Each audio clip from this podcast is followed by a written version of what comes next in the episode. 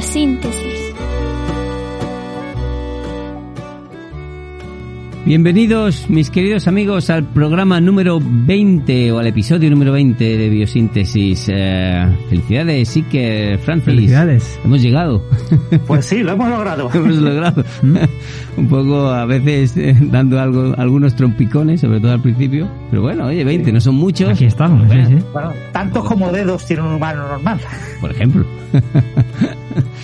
Así que bueno, pues muy bien, mira, en fin, eh, por lo menos ahí estamos. Ya a partir hecho- de ahora, por lo menos, ya no podemos contar los programas con los dedos.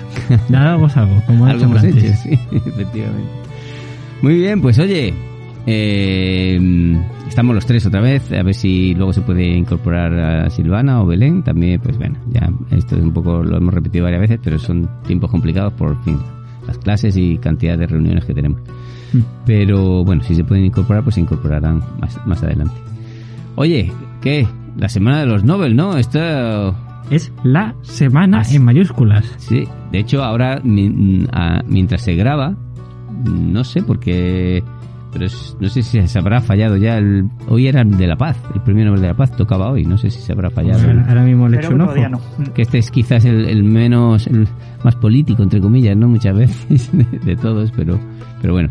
Bueno, pero en cualquier caso, a nosotros lo que nos importa son los de ciencia, evidentemente, y sobre todo y fundamentalmente el de eh, medicina, obviamente, medicina y fisiología, también el de química, a veces, porque, bueno, muchas veces eh, pues tiene relación. Por ejemplo, el año pasado, pues, ¿no? El de Doudna y Charpentier eh, se lo dieron por química, fue, ¿no?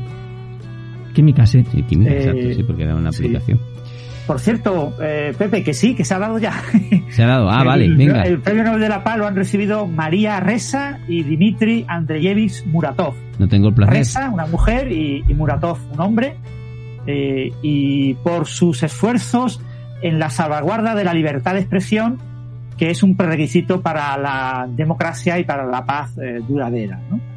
Y, y bueno, eh, no voy a comentar mucho más porque no, no es un premio de, de ciencia y, y yo, en general, de los premios Nobel que no son de ciencia, prefiero no decir nada. Sí. Decir que son una filipina y un ruso, los dos periodistas. Pues eh, la verdad es que sinceramente no sé quiénes son, pero bueno, pues nada, enhorabuena. Eh, bueno, pues vamos a lo nuestro, efectivamente. Premios eh, Nobel de Ciencia. Entonces, bueno, simplemente pues eh, luego vamos a hablar más tranquilamente, más en detalle en la, en la sección de bionoticias. Pero bueno, bien, ¿no? En general, yo creo que ha sido una, una semana buena, bonita para la ciencia, ¿no? Yo, yo a mí me gusta mucho, la verdad, lo reconozco, yo lo, lo paso muy bien. Sí. Ujú. No, y, y es la semana en la que la ciencia está en todos los medios. ¿eh? No hay medio en el mundo, desde el más pequeño al más grande, que no se haga eco de los premios Nobel. ¿no? Claro. Otra cosa es que este año pues ha habido una importante crítica a, a los premios Nobel de Ciencia, que de siete eh, seleccionados, todos son hombres y bueno, Mm. por desgracia, pues el comité Nobel correspondiente podría haber quizás decorado alguno de los premios con alguna mujer, perdón por la palabra decorado, Sí. pero quiero decir, podría haberse esforzado en buscar una mujer. Hay mujeres muy relevantes en esos, en esos premios, eh, asociadas a esos premios, y que podrían haber sido destacadas, ¿no? Quizás no hayan, sean las mujeres que más nominaciones han recibido, pero mm, lo mismo podía haberse completado eh, algún, alguna pareja con una tercera persona y, y hubiera quedado exquisitamente el Comité Nobel y, y por desgracia pues no, no lo han hecho. Bueno, luego vamos a comentar más tranquilamente sobre ese tema, efectivamente. Y que, bueno, que evidentemente, claro que a todos nos gustaría ver más mujeres también. A, a veces, hombre, ya sabemos que hay muchas circunstancias que influyen. eh, Sobre todo, sabéis que ellos reciben nominaciones. También hay que ver Mm. qué nominaciones reciben, cuántas nominaciones de hombres y mujeres reciben, ¿no? Y sobre eso es Sí. lo que deciden, ¿no?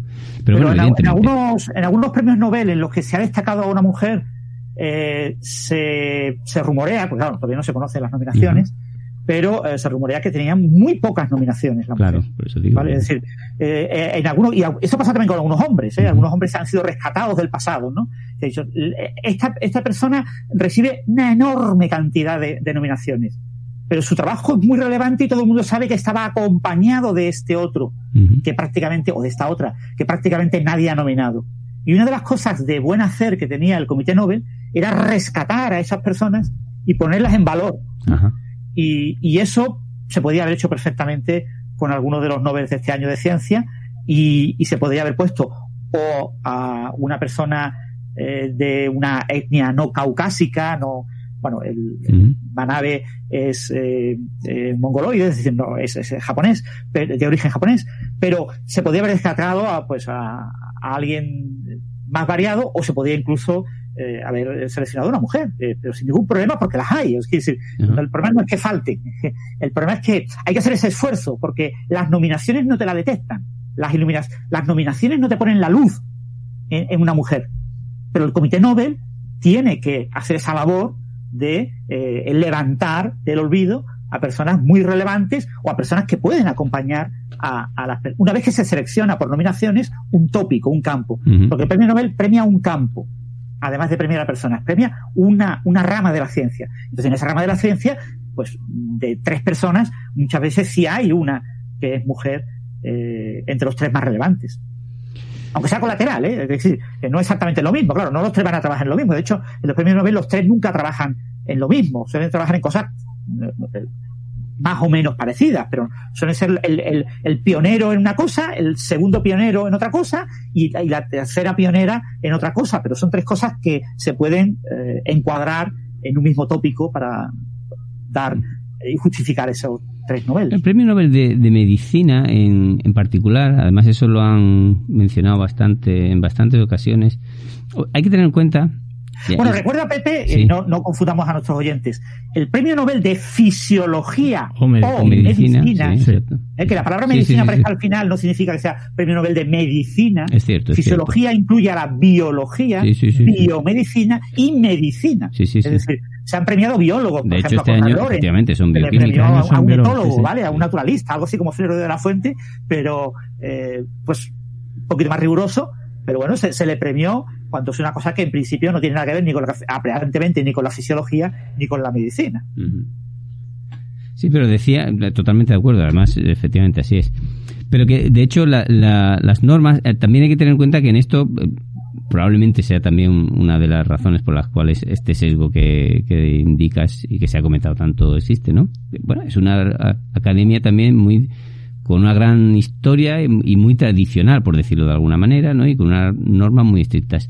Pero si recuerdas, en realidad el premio se debe de dar, según la, escribió, dejó en el testamento Nobel, y en eso la, academia eh, siempre se ciñe mucho a lo que ponía el, el testamento, a un descubrimiento que haya supuesto un avance realmente en el conocimiento y para el beneficio de la humanidad. Y entonces eso hay que tenerlo siempre. Yo creo que la academia insisto, con esto no quiero, porque es, es, un tema que es muy susceptible de que la gente se te eche encima, ¿no?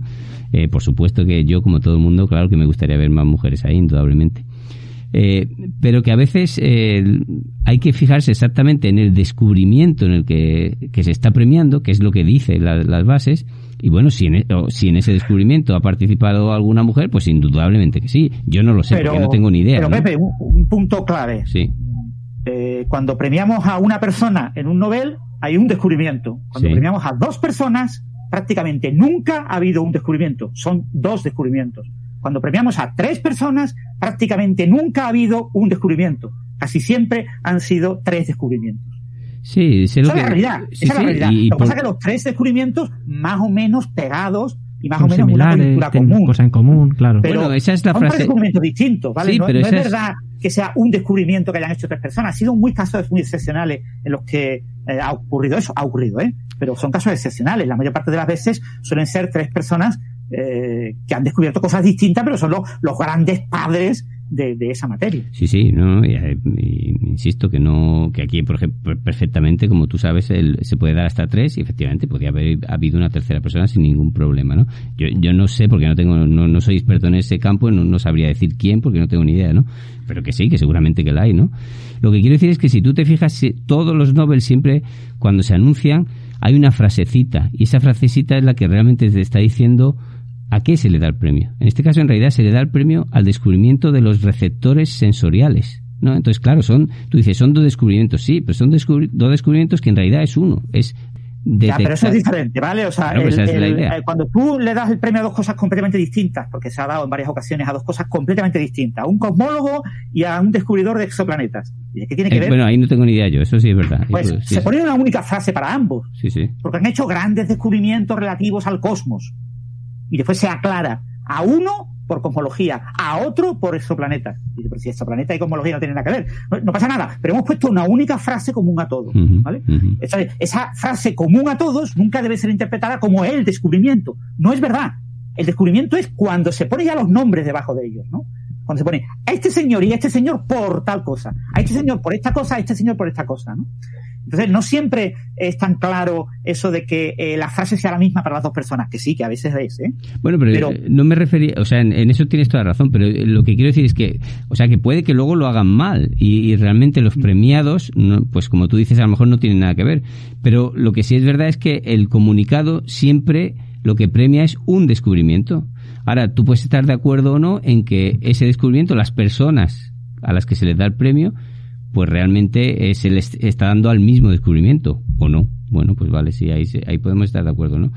Pero yo creo que en eso ellos suelen tener cuidado, ¿eh? O sea, ellos, vamos, ya digo, esto es una cosa muy personal y además yo no tengo ni idea, o sea que ni estamos ninguna ahí en los comités. Ahora, que por supuesto todos nos gustaría ver muchas más mujeres ahí, indudablemente que sí. Por ejemplo, en, este caso, en el Nobel de Física, eh, este año ha sido concedido teóricamente esa frase que tú dices, ¿no? Por contribuciones muy relevantes a la comprensión de los sistemas complejos. De sistemas complejos, ¿eso qué es? Cualquier cosa. ¿Vale? Ahí cabe cualquier cosa. Y se ha nominado a dos climatólogos. Sí, también es verdad. Por simular eh, el clima de la Tierra y, estudiar el cambio climático, y a un experto en vidrios de espines, en sistemas magnéticos, en materiales magnéticos. Claro, los materiales magnéticos en el laboratorio tienen algo que ver con el clima. No. Pero yo tengo que poner una frase común. digo, pues bueno, el clima es complicado, los vidrios magnéticos son complicados, sistemas complejos un premio a los sistemas complejos. Eso se hace muchísimas veces con el premio Nobel, ¿vale? Pero eso no tiene ningún tipo de valor, porque cualquier periodista, ahora los periodistas están todos confundidos diciendo, ¿y qué tiene que ver estos climatólogos con los sistemas complejos? Pues nada.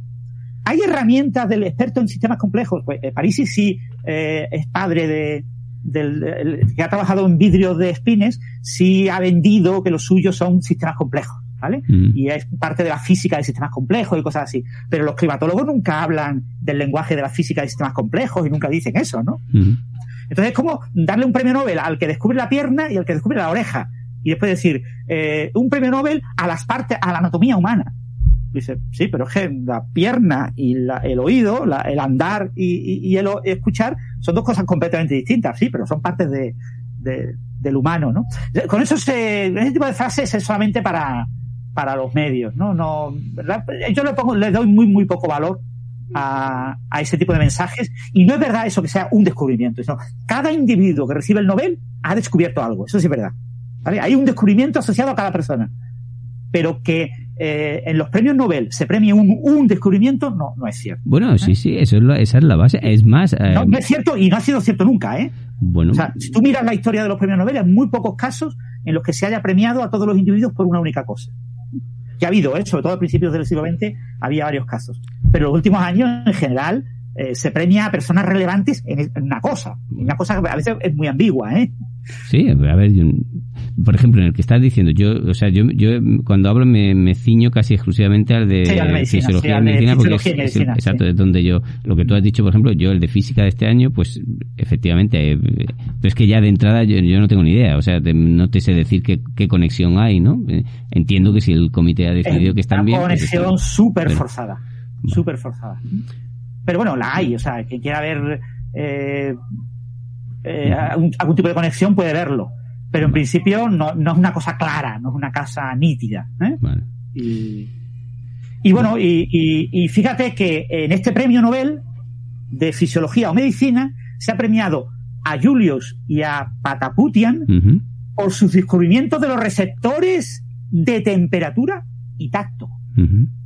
Y se aclara en esa frasecita, pero estoy leyendo ahora mismo en la pantalla, temperatura y tacto. ¿vale? No se ha premiado los receptores de los sentidos. No, no. Se ha premiado a temperatura y a tacto. Se podría haber añadido gusto. Y, por ejemplo, haber destacado una mujer especialista en gusto. Es decir, por los receptores de temperatura, tacto y gusto. O, otros receptores, que seguro que eh, hay muchos más receptores, ¿no? y, y, bueno, pues, eh, estos señores investigaron lo que en su momento era lo más interesante, que eran los sensores de temperatura Y, y bueno, eh, como parte posterior, investigaron el tema del tacto, que está asociado, que aparentemente era más complejo que, que el de la temperatura. Lo que pasa es que el detalle eh, eh, biomecánico, el, el detalle eh, estructural, ¿no? funcional, de cómo funciona el receptor para la temperatura, todavía lo ignoramos. Y sin embargo, en el tacto, como es algo más mecánico, es más fácil de entender. ¿vale? O sea, en el receptor del tacto todavía hay cosas que ignoramos, ¿eh? no pensemos que lo sabemos todo de todo.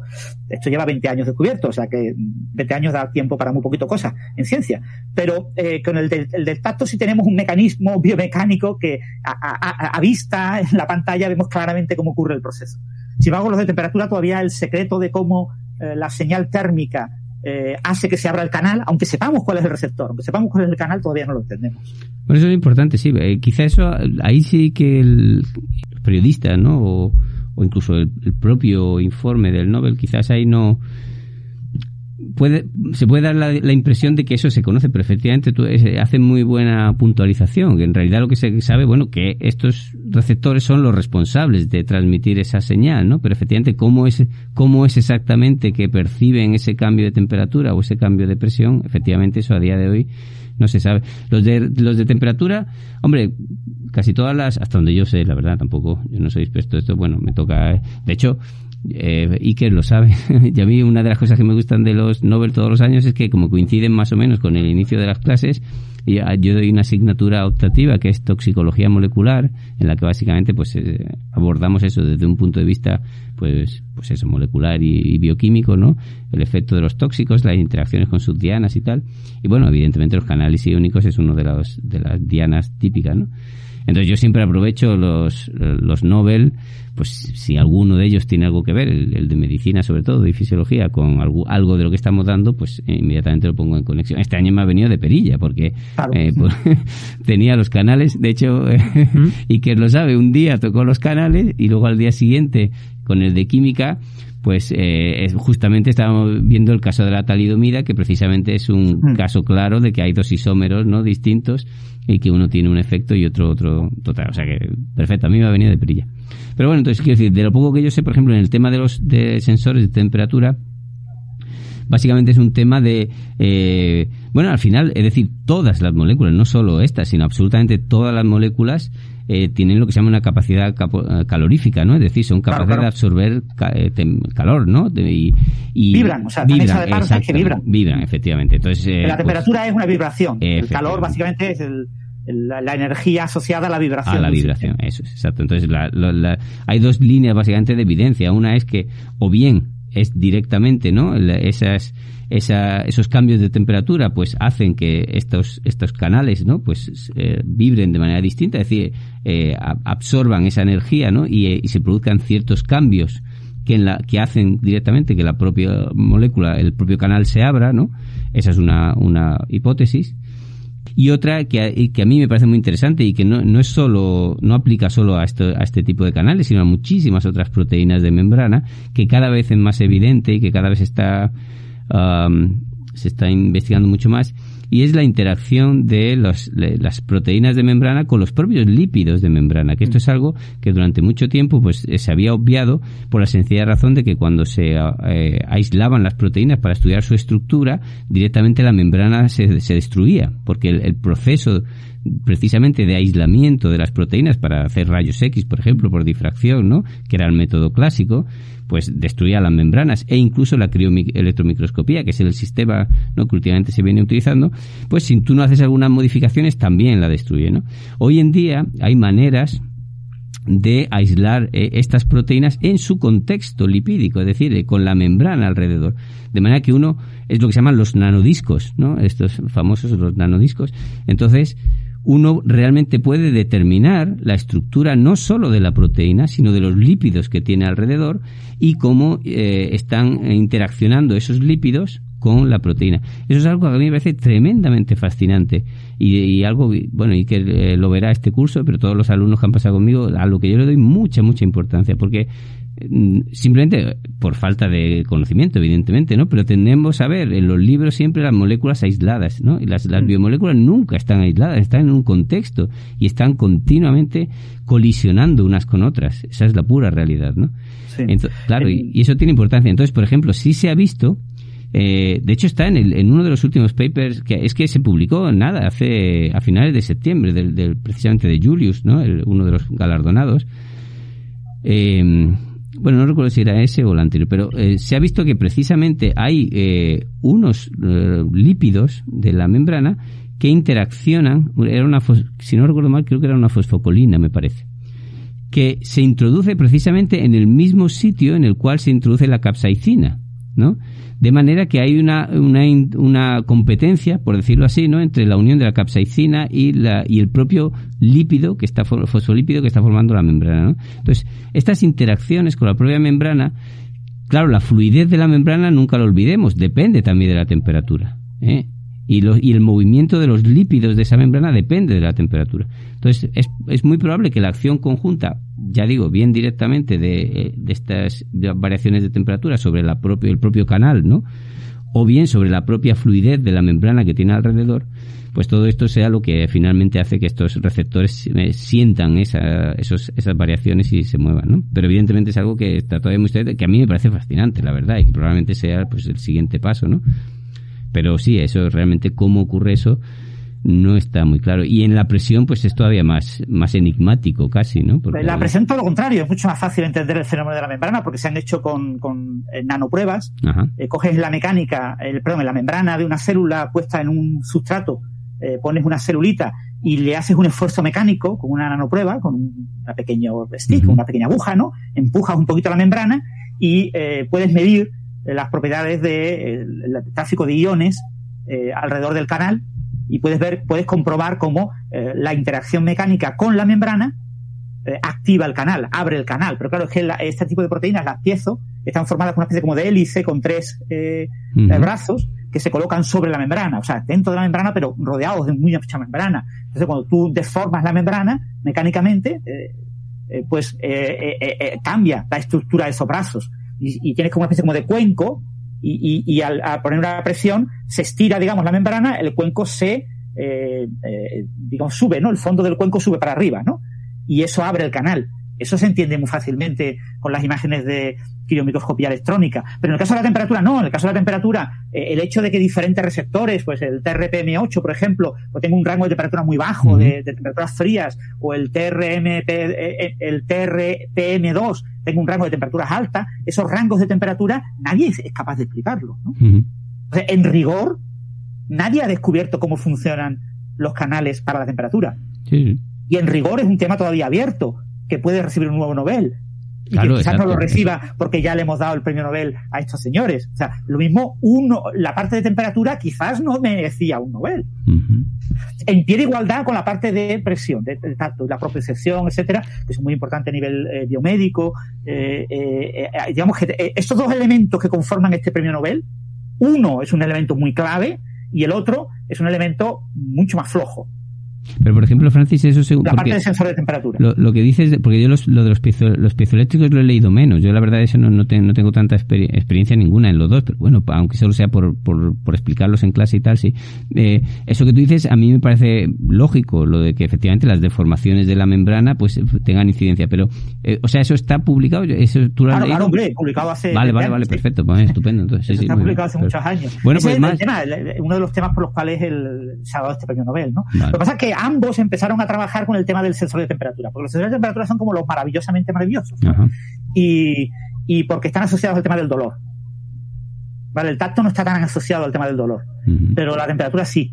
Entonces, eh, el objetivo era entender el, origen del dolor, eh, para, eh, porque el dolor es una cosa que en el momento en el que tengamos fármacos que controlen los niveles de dolor de manera razonable y sin muchos efectos secundarios, pues probablemente haya mucha, mucho trabajo eh, industrial y, farmacológico y, todo el mundo los compre. Entonces hay mucho interés en entender eso y se empezó trabajando con los sensores de temperatura y se sigue trabajando con los de temperatura porque todavía ignoramos muchas cosas. Lo que pasa es que ambos empezaron por ahí, pero ambos acabaron en los sensores de, de, tacto eh, y, porque de presión, porque son mucho más fáciles de entender. Es una familia diferente de receptores porque la estructura eh, física es distinta. Los de, los de presión son tetrámeros, son como cuatro, eh, módulos, y, los de temperatura son eh, triples, ¿no? Trímeros, formados por tres. O sea, hay diferencias, son sensores diferentes, etcétera. Pero que el premio Nobel claramente ha premiado dos descubrimientos. Y ahora, que tú le quieras poner un paraguas común a ambos, sí, para facilitar la vida a los periodistas que tienen que hacer un titular. Pero el paraguas común eh, da pie a poner un tercer descubrimiento dentro del mismo paraguas. Pues si hablas de receptores de los sentidos, puedes poner receptores o sentidos, no sé si hay 15, 16 o 20, no sé, hay una barbaridad increíble de sentidos. Y muchos de esos receptores han sido estudiados y caracterizados. Mm. Hay muchas familias de receptores. Muy bien. Pues bueno, en cualquier caso, luego en, en, Bionoticias vamos a hablar eh, un poquito más de esto y, vamos a, además a, charlar un ratito con Teresa Giraldez, que es experta además en canales iónicos y entonces pues nos va a valorar. Además ella conoce personalmente a uno de los eh, bueno, pues mm, sí, bueno, esto no lo voy a decir porque lo digo. Ya nos contará. Sí, es verdad. y, entonces, bueno, ya nos va a valorar estos premios y charlaremos un ratito con él. Perfecto.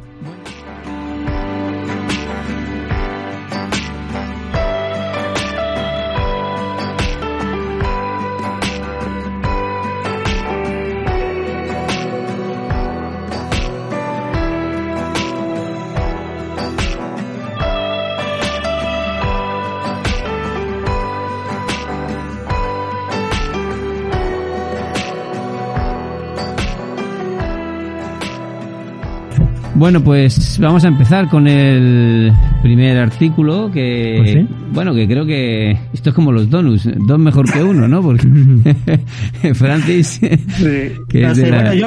yo, quería destacar un artículo, lo que pasa es que ha salido otro y, entonces pues voy a destacar los dos, ¿no? El, un tema que eh, ahora mismo es súper relevante, súper importante en biotecnología, biomedicina, etcétera, son las herramientas de edición genética, de edición génica CRISPR-Cas9. las CRISPR-Cas tienen muchísimos problemas, o sea, son, son nucleasas maravillosas comparados con lo que había antes, ¿no? Pero, eh, y por lo tanto han tenido un impacto mediático y, tecnológico increíble, y bueno, el premio Nobel del año pasado fue a, a Carpentier y a Durna por eh, proponer el uso de, este sistema inmune eh, procariota eh, como herramienta de edición genética. ¿no? Pero aún así tienen problemas. ¿no? Eh, uno de los grandes problemas que tienen las herramientas CRISPR-Cas es el tema de la secuencia PAN. Es decir, la, la, proteína Cas, que son unas tijeras, solo se acopla al ADN cuando tienes una secuencia de tres nucleótidos concreta y después una secuencia que coincide con el ARN guía. ¿Eh? El ARN guía selecciona dónde me quiero colocar y yo puedo elegir el ARN guía que a mí me convenga. Y yo, cuando trabajo con edición génica, eh, CRISPR-Cas, tengo que diseñar la herramienta, tengo que diseñar la ARN guía para que sea unívoco al gen que yo quiero cambiar. ¿Eh? Tengo que mirar todo el genoma completo y encontrar algo en ese gen, una región, que yo pueda tener con el ARN guía, suelen ser unos 20 nucleótidos, eh, aunque depende, ya digo, de la casa que yo use, eh, eh, eh, exactamente qué posición. Pero hay un punto clave, justo antes de esa región que yo elijo como me dé la gana del ARN guía, tengo que poner una secuencia de tres nucleótidos, que son los tres nucleótidos PAM. Estos tres nucleótidos son específicos de la nucleasa. La, la Cas9 utiliza un nucleótido GG, básicamente. Necesita tener una GG. Pero, por ejemplo, hay otras Cas que, eh, o, Cas9 de otros organismos, porque aquí se utiliza sobre todo la del Streptococcus, pero se puede usar, por ejemplo, la de Neisseria, que tiene una, una, una secuencia PAN NGA, ¿vale? Un nucleótido, la G y la A. Pero eso no lo puedo cambiar. Es tontería, ¿no? Tres nucleótidos. Seguro que en todos los genes del mundo esos tres nucleótidos aparecen en algún momento. Pues no. Hay genes que no tienen esos tres nucleótidos. Entonces, ¿qué pasa con esos genes? No los puedo editar con CRISPR-Cas. Entonces hay una enorme cantidad de investigación tratando de encontrar nuevas Cas, ¿no? Una investigación en la que, por ejemplo, ahora mismo está eh, trabajando mucho, pues, en nuestro famoso Francis Mojica, ¿no? Que está buscando nuevas, eh, nuevos sistemas CRISPR-Cas en procariotas para encontrar nuevas proteínas Cas para eh, que tengan diferentes secuencias PAN.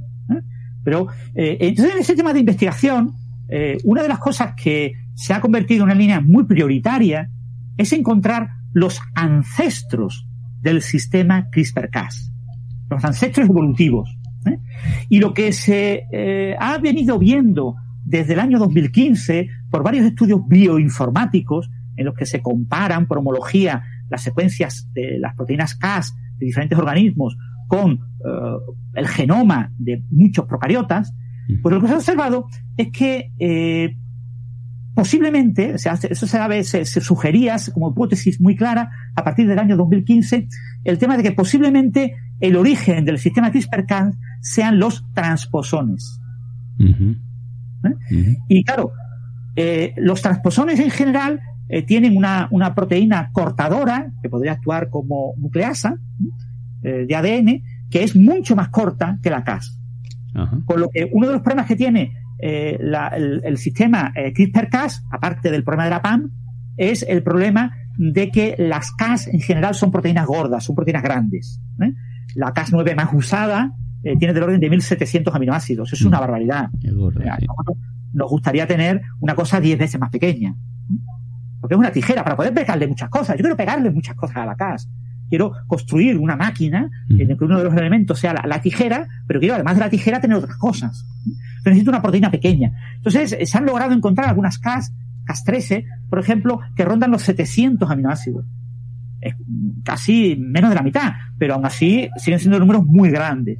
Entonces hay un enorme eh, interés en encontrar nuevas Cas aún más pequeñas. ¿Y cuál es el límite? Entonces, eh, los ancestros evolutivos de las Cas podrían ser proteínas más pequeñas. ¿no? Y lo que se ha observado es que en esos transposones en los que se encuentran esos ancestros, hay proteínas del orden de 400 aminoácidos, 350 aminoácidos, que también cortan. Y eso es lo nuevo, es la novedad. ¿eh? Y la novedad vino el, el, el, 1 de, de, octubre se publicó en la revista Science, en papel, aunque ya estaba online desde el principio de septiembre, eh, un artículo de, como no, si no va, no, no puede ser otro, tiene que ser eh, FENSAN, ¿eh? el del, del Howard, Medic, eh, el Instituto Médico Howard eh, Hughes, afiliado al Broad, al Broad, ¿no? Al, y bueno, pues FENSAN eh, en un artículo con varios autores, pero que los dos primeros autores son dos miembros relativamente jóvenes de su grupo, Han Altaetran y Soumia Kanan, pues han publicado un artículo que eh, en Science, en el número del 1 de octubre de 2021, 2021, que traduciendo el título es la amplia familia de transposones IS200, IS605 codifica diversas endonucleasas programables guiadas por ARN. Uh -huh. ¿Esto, es, ¿Esto qué significa? Esto significa una nueva herramienta de edición genética basada en unas proteínas que están codificadas en los transposones que actúan como tijeras. Esta nueva herramienta eh, le ha llamado eh, SAN Omega. ¿eh? Omega. Uh -huh. Omega, que eh, significa algo así como uh, actividad guiada por elementos móviles obligados. Obligados. Está un poco forzado el término sí, para poner omega, ¿no? Sí, yo creo que... Entonces, la, el equivalente a las secuencias CRISPR, porque la Cas utiliza secuencias CRISPR para ver, para definir ese eh, ARN guía, uh -huh. eh, pues la, el equivalente se llaman secuencias omega. ¿eh? Entonces, las secuencias omega, resulta que estas, estas nucleasas que se encuentran en los transposones tienen la secuencia omega eh, justo antes. ¿Entiendes? La secuencia omega, lo, lo típico, hay diferentes pero lo típico es tener la secuencia omega y después la codificación del transposón ¿no? de, de, este elemento. Cuando lo típico en las secuencias CRISPR-Cas es al contrario, que aparezca primero la Cas9, aparezca una serie de, de proteínas que ayudan a, a, la ligadura, a la unión entre la Cas y las secuencias CRISPR y después aparezcan las secuencias repetidas y perindrómicas con las secuencias CRISPR en medio, ¿no? Con los espaciadores. Pues eh, estas nuevas eh, eh, nucleasas, claro, había que probar primero que están relacionadas evolutivamente con las CRISPR-Cas y parece que ya se confirma con este nuevo artículo de Censan y además que tienen esa actividad como nucleasa. Pero se ha publicado ayer mismo en la revista Nature otro artículo que nos dice exactamente lo mismo, ¿eh?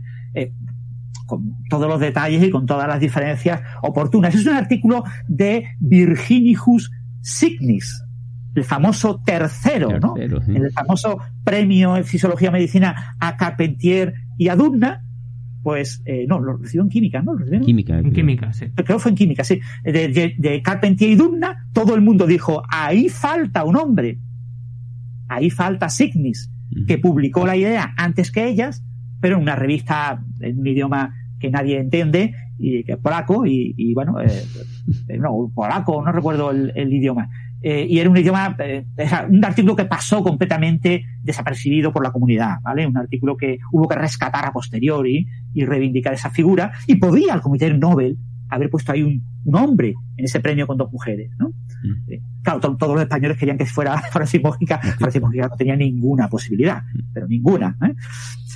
Fundamentalmente porque el gobierno español no la apoyó, pero eso es otro tema y lo hemos hablado ya en otros programas. Y este otro artículo, cuyo primer autor, eh, bueno, son todos del grupo de, de Virginius Signis, él eh, trabaja en, eh, eh, perdón, en Lituania, había dicho polaco. Exacto, es lituano, es lo que te iba a comentar.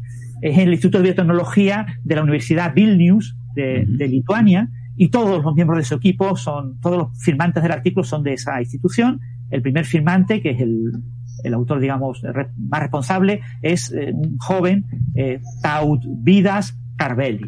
Y el artículo, el artículo se eh, titula, eh, traducido, ha salido ayer online en Nature, todavía no tiene número y volumen, ¿no? Saldrá, ha salido, digamos, de manera anticipada ayer, y el artículo se titula El gen TNPB, es el nombre del gen, asociado a transposones, codifica una endonucleasa de ADN programable guiada por ARN. Es un título parecido al de SAN. SAN lo habla de manera mucho más genérica porque nos habla de los transposones más típicos. ¿no? El transposón IS-20, toda esa familia de transposones, son los transposones más habituales que se ven en, organismos, ¿no? sobre en bacterias. ¿no?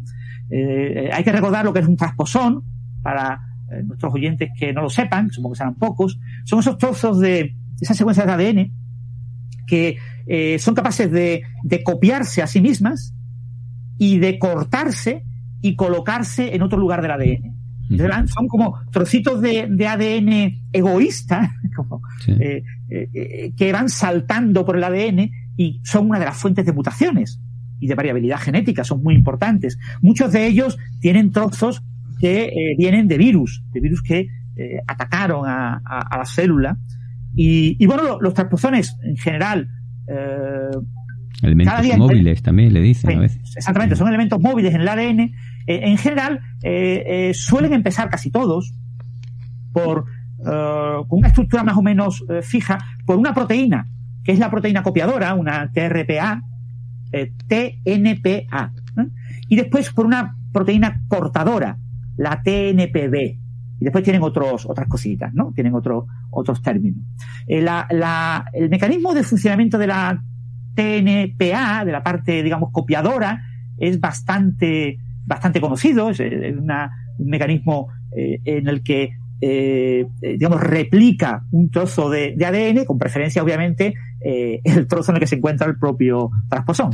O sea, entonces, el transposón empieza por una, marca, la marca izquierda, la parte LE, y acaba en una parte RE, pues esa parte izquierda, ahí se coloca la TNPA y eh, eh, realiza una replicación del ADN.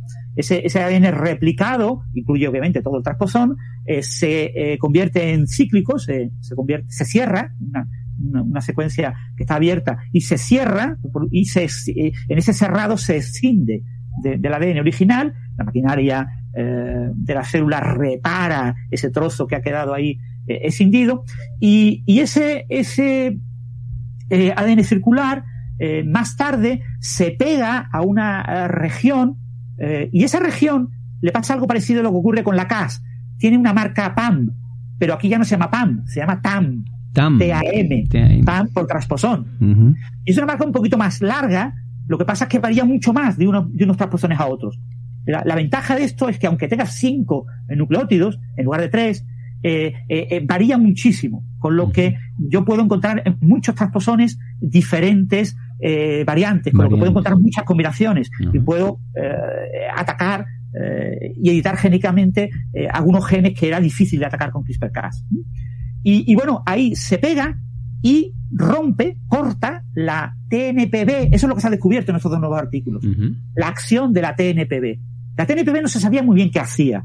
Y no se sabía muy bien qué, quién era el que cortaba, ¿no? O cómo se inducía ese corte. Ahora se ha visto que la TNPB es una nucleasa de ADN.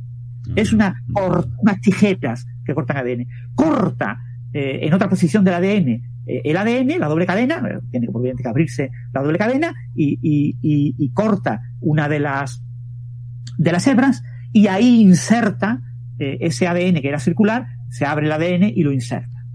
Y eso es el mecanismo básico de salto del transposón. Pues eso, con varios experimentos, eh, metiendo mutaciones para ver si muto la TNPB, hago que no ocurra este proceso, si hago diferentes modificaciones en la eh, secuencia TAM, TAM, pues cómo afectan al proceso, pues ha visto que estas, estas nucleasas, que tienen un tamaño bastante pequeño, del orden de unos 700 nucleo, eh, aminoácidos, pues, que es como casi un tercio del tamaño de las CAS, la CAS9, pues eh, realizan una acción muy, muy parecida a la acción que realiza eh, el sistema CRISPR-Cas, con lo que tanto San como eh, el otro autor, como eh, siempre me cuesta trabajo pronunciarlo, Signis, eh, los dos proponen esto como una alternativa a las herramientas CRISPR-Cas de edición genética han hecho una serie de experimentos. Eh, eh, la ventaja fundamental de estas nuevas nucleasas es, por un lado, por lo que indican estos dos artículos, son muy específicas, igual que el cas son muy específicas. La guía que utilizan, ese, ese ARN guía, eh, es un ARN de un tamaño similar al ARN guía de, la, de las CAS, con lo que no perdemos en selectividad, encontramos una, una buena selectividad. Y por otro lado, eh, tengo eh, las secuencias TAM, tengo un repertorio muy amplio de TAM. Esto lo estudia muy bien San, que nos presenta una tabla con muchas eh, diferentes eh, nucleasas TNPB con diferentes secuencias TAM. Con lo que es bastante posible que de aquí a unos años acabemos teniendo un repertorio completo de todas las posibilidades. O sea que básicamente. Que no son tantas, ¿eh? Que no son tantas, pero son muchas, ¿eh? Y teniendo el repertorio de todas las posibilidades, ya no tendremos ningún tipo de problema para atacar cualquier gen donde yo quiera, casi. ¿eh? Porque ya podré ir al sitio exacto donde yo quiero. Porque ahora mismo con las CRISPR-Cas yo no puedo ir donde yo quiero. ¿eh? Recordad, tengo que buscar la secuencia PAN. es decir, más o menos donde yo quiero, si encuentro la secuencia PAN, ahí puedo ir. Pero a veces yo quiero quitar un sitio concreto un nucleótido concreto. Y eso se puede hacer cuando tengo suerte y coincide con, lo, con la posición adecuada respecto a una secuencia PAN, pero cuando no coincide no puedo hacerlo. Con lo que eh, esto podría ser la gran revolución que necesitaban las técnicas de edición genética. Si se confirma que esta tecnología acaba teniendo el repertorio completo de secuencias TAN, que por lo que, por la enorme variabilidad de transposones que hay eh, disponibles, que hay mucha más variabilidad de lo que hay de, secuencias CRISPR, eh, es muy posible que, acabe ocurriendo, pues eh, seguramente eh, la mayor parte de los biotecnólogos y biomédicos dejarán de utilizar CRISPR-Cas y se podrán utilizar el método Omega. Claro, además lo, que tú decías, el hecho de que la nucleasa sea más chiquitita, porque ahora mm, una de las grandes ventajas que tiene este sistema es, pues tú lo has dicho, ¿no? De modificar, ¿no? Y pegarle cosas y añadirle cosas. Claro, mientras más chiquitito, pues, pues mejor, ¿no? Más, más manipulable es, por decirlo así. Claro, claro. El, futuro, obviamente, de aquí a 30 años, lo que tendremos será toda la maquinaria completa, ¿vale? O sea, eh, ahora mismo la secuencia CAS corta y confía en la bondad del sistema de la célula para corregir el error y arreglarlo y le pone cerquita en otro sitio de ADN, le dice, mira, si tienes que buscar trocillos de ADN, fíjate, aquí te digo uno. Si puedes usar este, si quieres, lo usas. Y si no, no. Y, o sea, y más o menos funciona, hay una, hay una efectividad, es decir, no funciona siempre, no de 100%. Eh, pero eh, el futuro será una máquina, una máquina perfecta, una máquina que vaya exactamente al sitio único, corte exactamente por donde yo quiero, coloque, abra aquello, coloque allí lo que yo quiero, lo corrija, Todo eso tendrá muchas partes, muchos elementos. Entonces, cada uno de esos elementos tiene que ser pequeño. Cuanto más pequeño sea, mejor. O sea, esta es tu, tu, predicción para otro futuro. Bueno, no, no sé si no. Lo que sí decíamos antes, fuera de micro, hemos estado charlando un momentillo, y es que realmente el, el carrerón de Feng Zhang es, impresionante. Es, o sea, impresionante, impresionante, sí, este, sí. Este hombre, además, es para la edad que tiene, porque o sea, no sé qué edad tendrá ahora, pero andará, si acaso, rondando los 40 si llega, o, o 30 y largos, no sé, ¿no?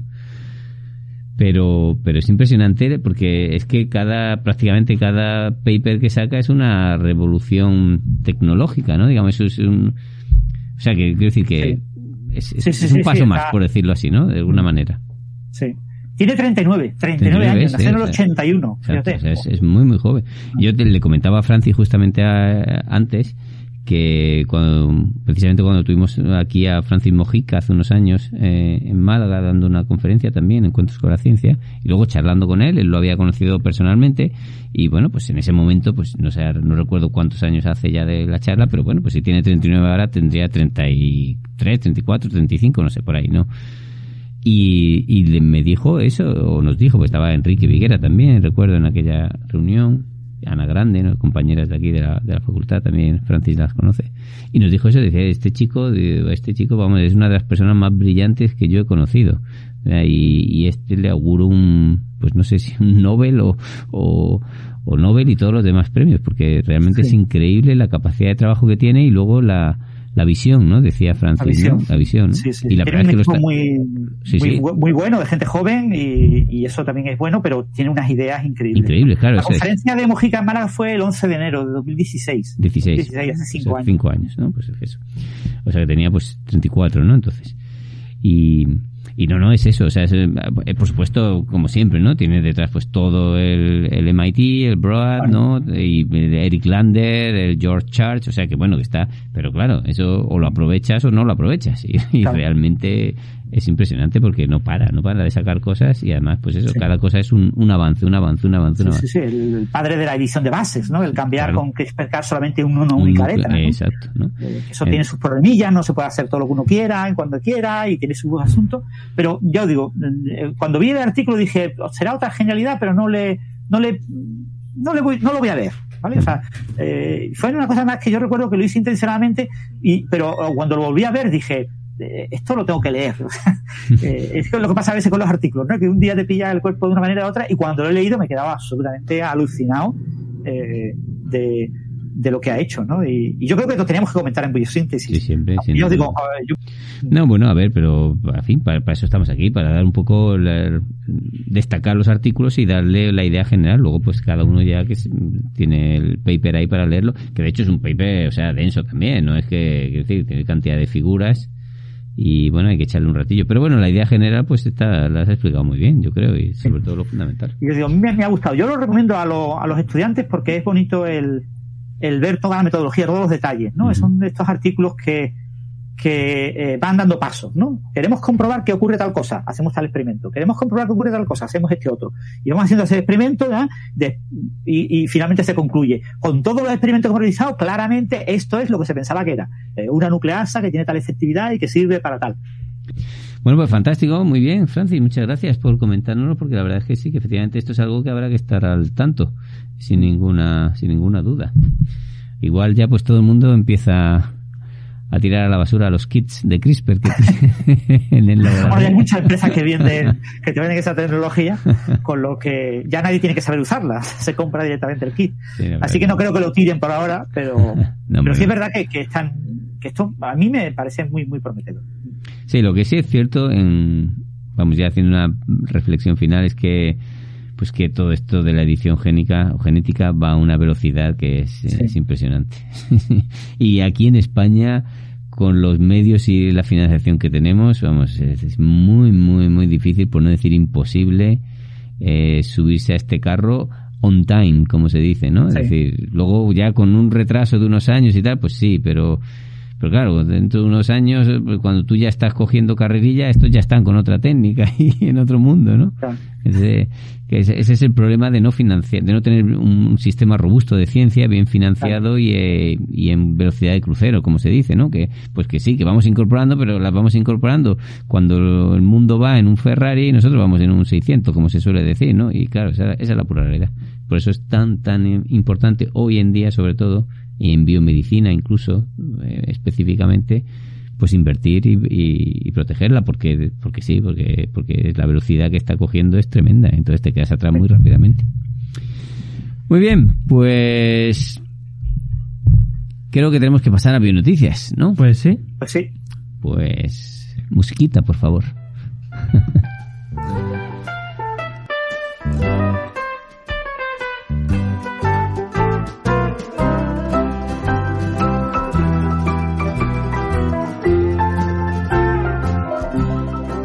Bionoticias.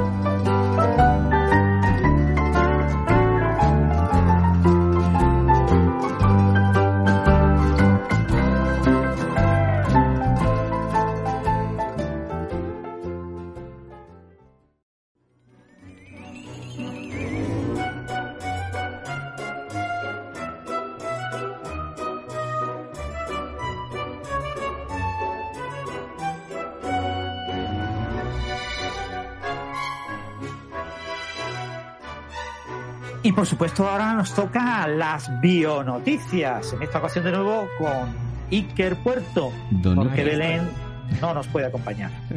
De hecho, fíjate que me he salido de, de la sala de grabaciones, me he venido aquí a la Eh. mesita con Pepe. Aquí a mi verita. Totalmente. Bueno, y, y a la de Iker, aunque y- digo, la y de Iker. la de la tablet, el, el robot Francis. El robot Francis que está aquí en la, en- en la tablet. Lo tenemos. Soy una imagen parlante en una tablet. Exactamente. Exacto. Lo has definido perfectamente, la verdad. Pero bueno, bien. Muy bien. Encantado de tenerte como imagen parlante. Y nada, aquí tengo la noticia que es el premio. Nobel.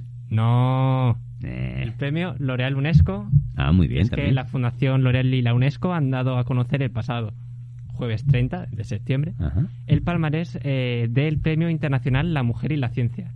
Este premio, para el que no lo conozca, distingue a cinco científicas con carreras excepcionales procedentes de distintas regiones del mundo. O sea, cada región le otorga un premio. Y bueno, una de las premiadas ha sido la española Ángela Nieto Toledano, del Instituto de Neurociencias de Alicante. Alicante. Sí, señor. Eh, en esta edición, de, eh, la, que ha sido la 24 de este premio, los galardones se han otorgado en la categoría de Ciencias de la Vida y el Medio Ambiente. Ya, y el premio está dotado con 100.000 euros a cada ganadora. Así pues, eh, la doctora María, la doctora María Ángela Nieto Toledano, profesora del Instituto de Neurociencias de Alicante, ha sido premiada por sus descubrimientos fundamentales sobre el modo en el que las células cambian de identidad en el curso del desarrollo embrionario. Estos, trabajo- estos trabajos pues, han abierto el camino para el desarrollo de, enfoques, de enfoques terapéuticos nuevos en el marco del tratamiento del cáncer y su propagación a otros tejidos. Eh, no olvidar al resto de premiadas también. Tenemos, por un más? De, para América del Sur, tenemos eh, que mencionar a la profesora María Guadalupe Guzmán Tirado, directora del Instituto de Medicina Tropical Pedro Curi de La Habana, que ha sido galardonada por sus trabajos pioneros para comprender mejor la patogénesis del dengue, así como el tratamiento de sus síntomas y la prevención. De América del Norte, sorpresa, eh, la premiada Catalín Carico, no ¿Cómo necesita más presentación. Tecnología del ARN.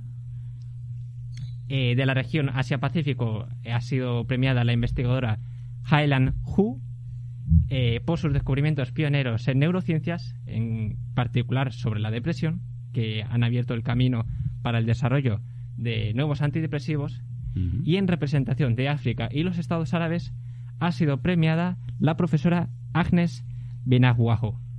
Creo que lo he pronunciado bien lo he intentado por lo menos, que ha sido premiada eh, por su papel crucial en la puesta en marcha de un nuevo sistema de sanidad pública para los países más vulnerables de África, en concreto Ruanda, que han proporcionado pues, bueno, un mejor acceso a los servicios de lucha contra el VIH y el, palu- el paludismo y la tuberculosis, que bueno, como ya bien sabéis, son enfermedades que dan muchos problemas en África. Hombre, sobre todo allí. Mm. Ah, pues muy bien, unos premios estupendos que además, pues eso, específicamente premian a las mujeres, ¿no? Y con lo cual, pues encantados. Y en este caso, pues, el que nos pilla más de cerca por la temática y tal, Ángela Nieto, pues estupendo porque, hombre, Ángela Nieto es una de las científicas eh, en general, ¿no? De, España eh, mejores que tenemos, ¿no? Tiene ya infinidad de premios, este es uno más de ellos y además pues es una de estas científicas también que han creado escuela, ¿no? Es decir, hay mucha gente también que ha venido de su laboratorio y que luego pues ha tenido también carreras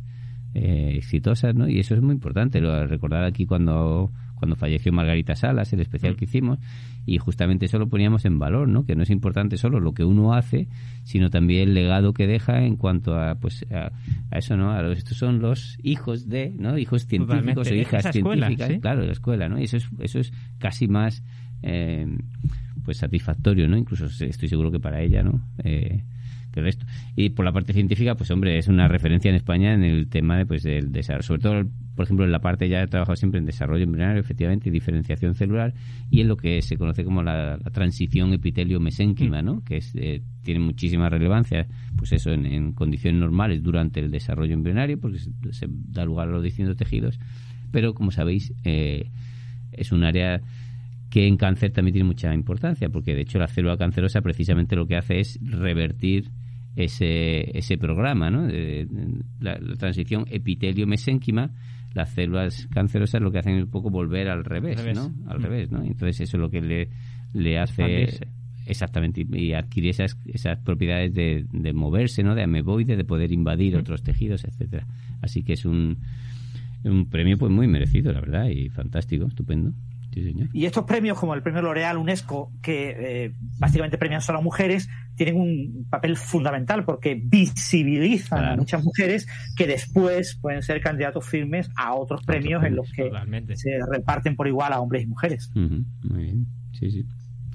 Pues nada, enhorabuena, nos alegramos muchísimo por Ángela Nieto y su, y su equipo, evidentemente. Y al resto de premiadas, por supuesto. y al resto también, claro, sí.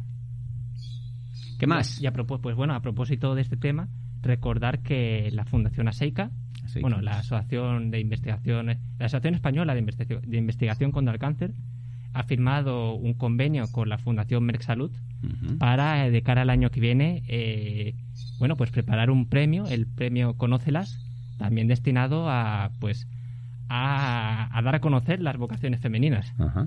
ASEICA también ya desde el año 2020, fueron 2020, pero eh, concretamente el evento se hizo eh, el 8 de febrero de 2021, si no me falla la memoria. Eh, también dentro del marco de este programa de Conócelas, también realizó actividades. Este, en este caso no fue un premio, porque el premio pues, ya va a ser de cara al año que viene, pero sí es cierto que este año pues estuvieron realizando actividades con motivo del Día de la Mujer Científica, actividades que daban a conocer a las investigadoras, a, pues a estudiantes de colegios, institutos y bueno, pues un poco lo que decimos de conocer a esas figuras detrás que hacen la investigación. O sea, que lleva poquito, pero bueno, la verdad es que le están dando mucha mucho impulso, ¿no? Y sobre todo en, redes sociales también lo están difundiendo mucho. Y bueno, y yo creo que las personas que están ahí detrás también pues son científicas muy conocidas en España y que además pues tienen también son muy animosas para este tipo de cosas y lo están haciendo muy bien además, ¿no? Y ahí tenemos pues por ejemplo a Marisol Soengas, a María Mayán, Angélica Figueroa, a Gemma Moreno Bueno, eh, en fin, a bueno, y no, no solo mujeres, también Arcaiz Carracedo, por ejemplo, que es un investigador también muy conocido del CIC Biogune y bueno, pues ya digo, es una, es una iniciativa que muy loable y que por supuesto que mm, estamos encantados de que sea así. mi Reward también está en, en, la, en esa sección. Muy bien. Y, y podemos pasar a, a la noticia que todo el mundo está esperando, pero creo que también nos queda un tema del que hablar que se nos quedó en el otro programa sin tratar.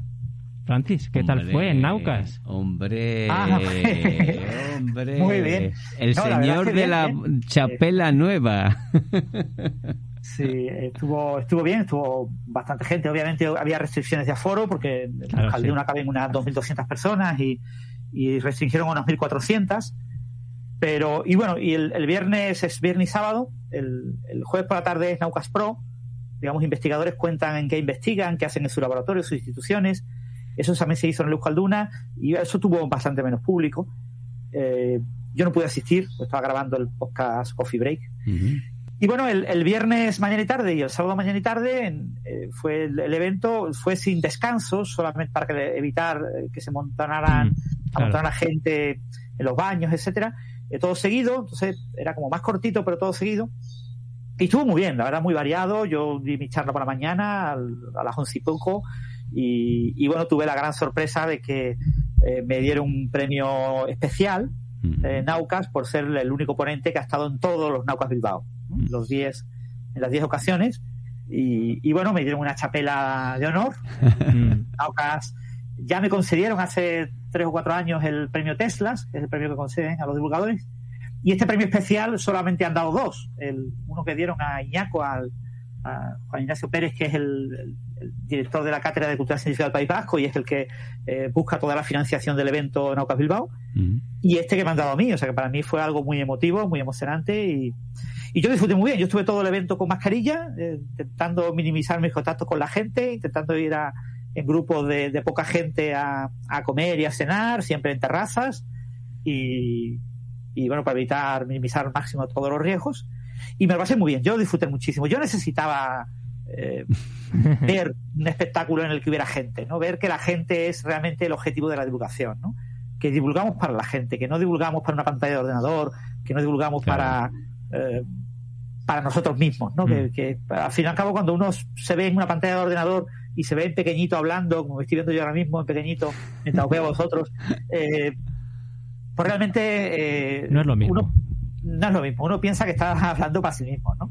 Aunque uno sepa después que hay unos cuantos oyentes, ¿no? Unos cuantos casi miles de oyentes que nos van a oír a posteriori, pero no, no es lo mismo. Pero tener el público ahí enfrente, ¿no? Y ver esa tensión, ¿no? Cuando vas hablando en tu charla y, se van generando unos silencios y, sabes que va a haber una transparencia que va a generar unas risas. Y pues, ese tipo de juego es, muy divertido y se disfruta muchísimo. Yo me lo pasé muy bien y, no me arrepiento de, haber ido. Y bueno, mi intención es el año que viene, eh, si, si si no pasa nada más, eh, el, COVID a pandémico o a nivel global, que nunca se sabe, pues estas cosas, eh, pues volveré otra vez a ir. Y, la verdad es que eh, yo recomiendo a todo el mundo que vea las charlas, son charlas de 10 minutos, hay unos pequeños espectáculos de 20 minutos, algunos de media hora, y, y están muy bien. O sea, es muy variado, entonces con lo que te encuentras de todo.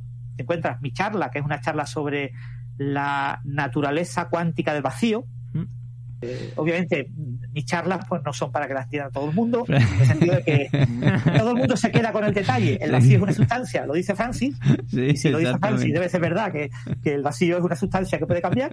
Y después ya depende de tu conocimiento de física, pues entiendes más o menos de las cosas que hablo. Y nada, el evento maravilloso, todas las charlas están en YouTube, tuvieron mucho éxito en YouTube y, y la emisión en directo se emitió por el canal 4 del País Vasco en directo todas las charlas y la gente de la televisión del País Vasco estaba muy muy contenta por la cantidad de personas, miles de personas que lo vieron en directo eh, y después están en, su página web y, y, está teniendo una muy buena aceptación. La verdad es que la verdad es que sí. Hay que decir varias la cosas. pandemia mucha gente no, no quiso ir. No quiso ir, ¿no? Pero bueno, pero se veía... Tenía miedo a que no hubiera sitio o lo que fuera. No, pero en general sí, yo creo que estaba bastante, ¿no? Eh, la asistencia había... Sí, el, sábado, eh, mañana tarde, perfectamente hubo 1.200 personas haciendo el escaldura. Y luego otra cosa que quería decir es que en ese sentido yo creo que... Eh, o sea, que yo creo que fue muy emotivo para ti, Francis, pero fue muy emotivo para todo el mundo que te conoce, porque, hombre, primero porque te apreciamos, lógicamente, es así, esa es la pura verdad, y luego porque todo el mundo sabe que...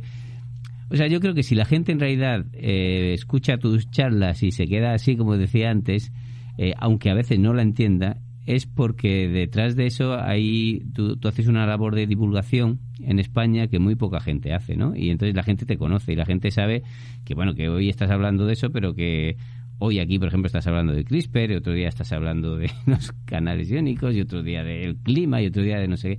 Quiero decir que, bueno, que es un, como han dicho muchos ya por ahí, un todoterreno que, que bueno, que siempre hace ese esfuerzo, ¿no? Por al menos dejar ese pequeño mensajito ¿no? de, divulgación, ese pequeño mensajito de, pues de, cariño por, por, la ciencia y por la investigación, que al final es lo que, lo que importa. ¿no? Y eh, yo creo que eso todo el mundo lo aprecia y lo sabe y por eso, pues evidentemente que, que es un premio muy merecido y que a todos pues nos alegramos un montón, la verdad que sí. Y luego la otra cosa es que, bueno, igual eh, tú medio lo has dejado aquí un poquito velado, nosotros nunca hemos dicho nada porque tú también lo has querido mantener un poco así en, en privado, ¿no? Pero bueno, eh, pues no sé si lo quieres comentar o no. Tú has dicho aquí, no sé si el año que viene podré ir. Todo el mundo seguro que ha pensado en la COVID y tal, ¿no? Pero es cierto mm. y eh, Iñaco lo, mencionó también cuando te dio el premio. Sí. de que habías estado, habías tenido una enfermedad y tal. Y obviamente los que te conocemos más de cerca, pues lo sabemos, ¿no? Pero... Ya lo, comenté también en Coffee Break, ¿no? Ah, lo comentaste, vale. Pues. Permiso para comentarlo.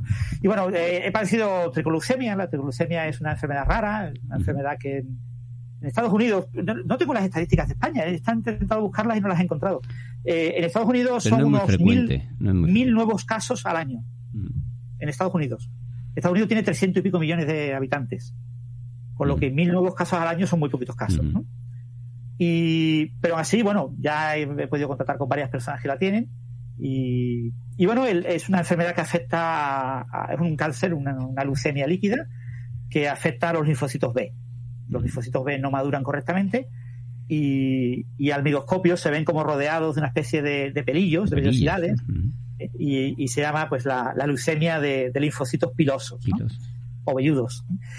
Y bueno, es una enfermedad que eh, está considerada como el gran éxito de, la oncología, porque es una de las pocas enfermedades, de los pocos cánceres que tuvieron un tratamiento muy bueno de hace mucho tiempo. En los 80 se quitaba el bazo y se daba cladribina, ya en los 90 se decidió dar solamente cladribina, un análogo de, la purina que, funciona muy bien. Y actualmente, desde hace unos 10 años, bueno, se aprobó oficialmente hace 3 o 4, eh, para aplicarlo siempre se utiliza una inmunoterapia con rituximab, ¿no? Y, bueno, la, terapia cladribina, eh, esperar un tiempecito, eh, rituximab, eh, está funcionando de escándalo y, hace que la y, cronifica la enfermedad y hace que no vuelva a aparecer eh, la necesidad de tratamiento hasta los 15 años en promedio, 14, 15 años. ¿no? Yo siempre digo entre 10 y 15 años porque el médico siempre es más menos optimista y dice, no, al menos 10 años vas a estar tranquilo. Entonces, que eso, cada 10, 15 años eh, tendré que ir al hospital y someterme a quimioterapia y a inmunoterapia y, me moriré con eh, tricolucemia, pero no me moriré por culpa de la Eso es lo importante, que tenemos Francis todavía para rato, o sea, que la gente que esté tranquila. Eh, eso es verdad que tener un cáncer siempre te genera un pequeño incremento en el riesgo de otros cánceres y la triglucemia está asociada a un pequeño incremento en el riesgo de otros cánceres, pero bueno, en el caso eh, yo espero vivir más de 90 años y, y, bueno, y estoy perfectamente sano porque es una leucemia indolente, es una enfermedad indolente, no, no tienes realmente síntomas. Si, si te detectan la triglucemia porque tienes síntomas, eh, vas a tener problemas porque eh, la tienes muy fuerte, muy, muy grave y el tratamiento es menos eficaz. Pero si te la detectan porque en una analítica, a mí me lo detectaron una analítica de sangre rutinaria, eh, que tenía pues todo fatal, o sea, tenía asterisco por todos lados. y entonces pues eso es que hay algo grave. Y, costó, por el tema de la COVID, muchos meses detectarlo, mm. pero bueno, al final cuando se identifica pues se ve claro, ¿no? Una vez que te hacen una biopsia de médula ósea, sacan un trocito de hueso y miran al microscopio la médula ósea, se ve claramente que era, que era tricolucemia, ¿no? y, y, lo bueno es eso, que por fortuna, dentro del infortunio que corresponde que te haya tocado un cáncer raro, eh, de baja prevalencia, eh, la fortuna es que tiene un tratamiento, que lo cronifica y, sabe que es eficaz. Y yo me leí un montón de artículos sobre la etiología de la enfermedad, sobre eh, y, vi perfectamente que el tratamiento que me propuso el, hematólogo pues era el más adecuado con los conocimientos actuales y, bueno, mi evolución pues está dentro de, las franjas de, la evolución esperada de los pacientes, o sea que yo estoy en ese sentido eh, muy contento y, además agradezco muchísimo la enorme labor que hacen los personal sanitarios que en el caso pues eh, me parece increíble, ¿no? sí, que en tu caso además de hecho, vamos, que solo hay que oírte la voz, pero en fin, los que te vemos y tal, pues es, se, está bien, que eso, para que digo, para que la gente se quede tranquilo, que lo único es eso, que, los, médicos no, te, dejan salir por las defensas que las tienes bajas, básicamente. al no tener eh, linfocitos B, yo porque me, me lo van, digamos, la quimioterapia ha ido contra ellos, ¿no? La quimioterapia fue contra neutrófilos, yo recuperé rápido los neutrófilos, los neutrófilos son los glóbulos blancos, eh, que incluye a los linfocitos, y la inmunoterapia era directa contra linfocitos. Entonces se me cargaron todos los linfocitos. Claro, cuando te matan todos los linfocitos en enero de 2021, eh, que estás en plena pandemia COVID, pues te encuentras con el problema. Claro, la triglucemia es una enfermedad que durante como un año, pues yo no puedo tener ningún tipo de infección, ni bacteriana ni vírica. Es decir, eh, a mí un resfriado me puede llevar al hospital y me puede matar. es, una enfermedad oportunista. Claro, un resfriado es muy normal que la gente lo tenga. Entonces tú tienes que minimizar los contactos con la gente tienes que llevar mascarilla. Claro, un entorno normal, un entorno hace cinco años, si yo me había obligado a llevar mascarilla todo el santo día, pues todo el mundo lo va a ver como que estoy fatal. Qué mal está Francis, está llevando mascarilla por la calle todo el santo día. es el único de España que lleva mascarilla por la calle. O sea, eh, es una cosa que, que llamaría la atención, pero ahora mismo en una pandemia en la que todo el mundo lleva mascarilla, o casi todo el mundo, pues eh, no se ve como algo. O sea, ha sido más fácil lidiar con eso. este año, tanto gripe como resfriado han, sido niveles muy bajos y eso me ha ayudado muchísimo. ¿no? Por supuesto, yo tomo antiviral y antibiótico de manera regular, regular continua. Bueno, pues esa es la razón por la cual Francis pues últimamente no viene al estudio y está siempre ahí en la pantalla. Pero bueno, hay que en, en, honor a la en fin, en honor a él, vaya, y a la verdad hay que decir que no ha fallado, o sea, siempre que hemos tenido que, que reunirnos lo, lo ha hecho. Que por cierto, te iba a preguntar, porque ese tipo de leucemia, si no recuerdo mal, estoy ya tirando eh, el asco a mi sardina, como se dice, ¿no?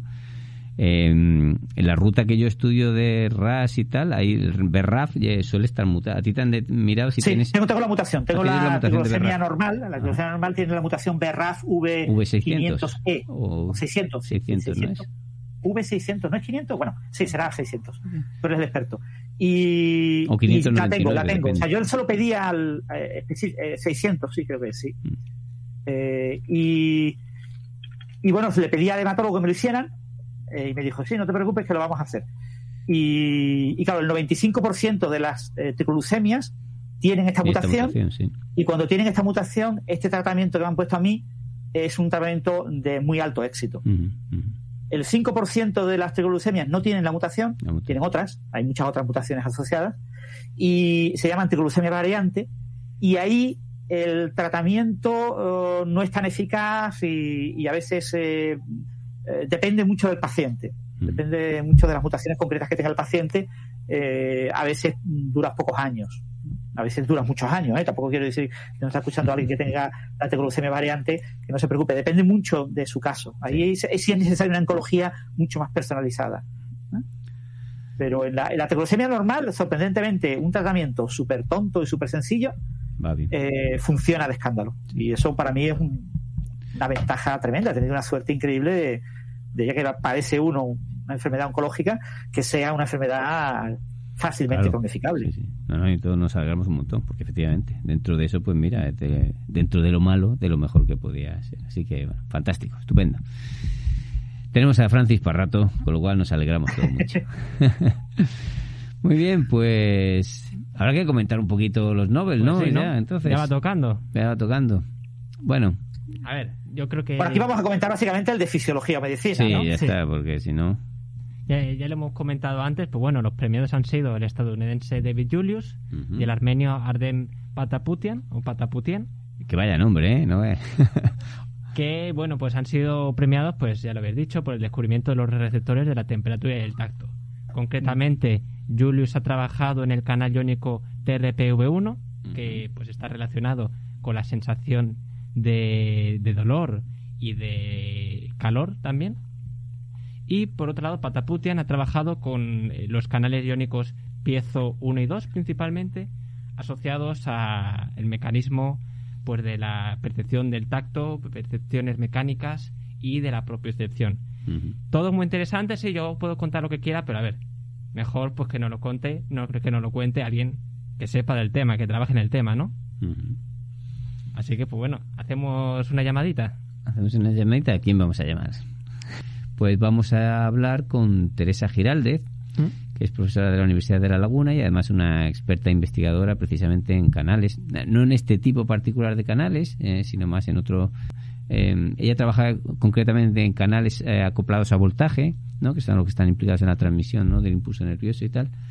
Y, y bueno, pues eh, nada, le vamos a dar pase, vamos a charlar con ella para que nos comente un poco pues eh, la relevancia ¿no? de, de este premio. Por supuesto. A ver qué nos cuenta.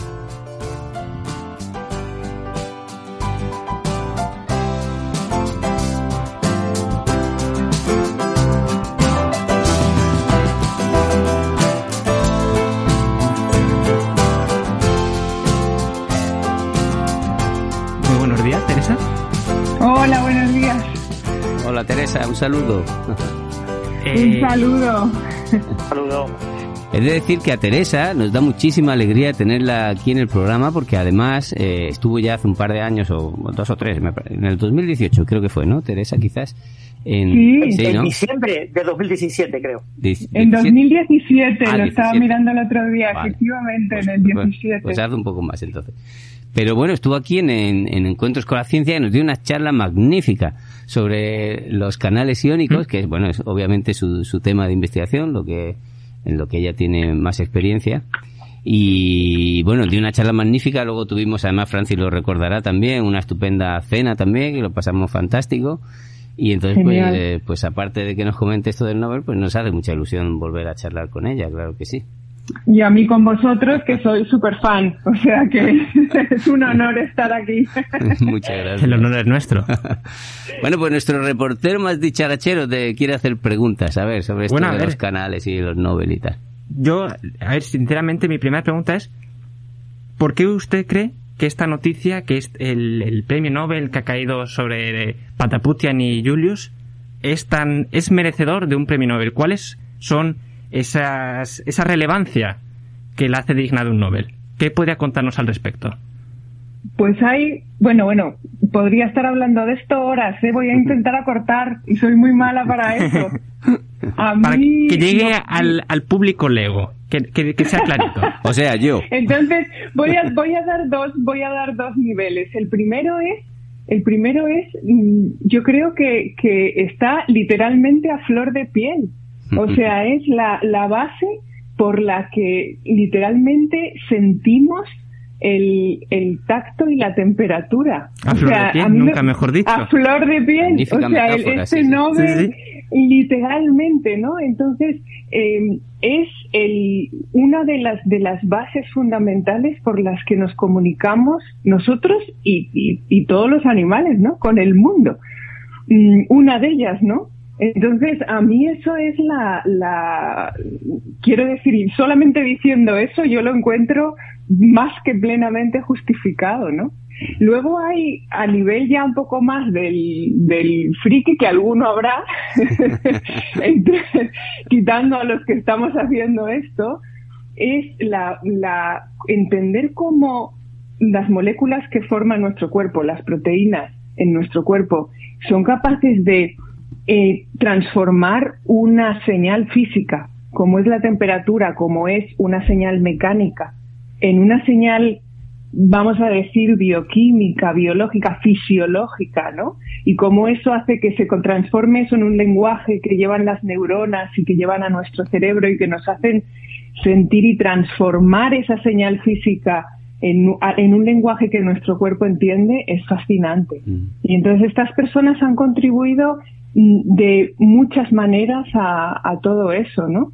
Entonces es, es fascinante. Y no solo es el tacto, en el caso de, de los canales eh, mecanosensibles eh, que describió mm, Papa- Patapoutian, no es solo el, no es solo el, el tacto, sino también es otro sentido que es la La propiocepción propiocepción, sí. Que eso a mí me parece que es como una cosa, yo, a ver, mi conocimiento de propiocepción es, es un conocimiento, digamos, eh, desde el punto de vista de profesora de fisiología, un- a lo mejor un poquito más de curiosa, pero no trabajo en, no trabajo en eso. Pero es una, es una capacidad que tenemos que es fascinante y está operada por eh, sensores que tenemos en los músculos que son mecánicos y que lo que sienten es eh, son capaces de colocarnos en el espacio y saber dónde tenemos una mano y dónde la colocamos. La. Personas que tienen, claro, personas que tienen mutaciones en esto que lo describieron el, el- el grupo de Arden, son personas que tienen estas eh, mutaciones, lo que les pasa era que no pueden caminar bien, que son eh, están como descolocadas y se pensó durante un tiempo que eso podía ser un efecto motor, es decir, que simplemente, bueno, simplemente, no se puede decir simplemente, pero que se debía a un fallo en los músculos y en la función de cómo se movían los músculos, pero en realidad lo que les pasa es que son, su cuerpo no puede saber dónde tienen exactamente la mano en un momento determinado, entonces es un desbarajuste total de su, de su función. Entonces es súper interesante. Todo eso está detrás del detrás del, de estos premios Nobel y mucho más.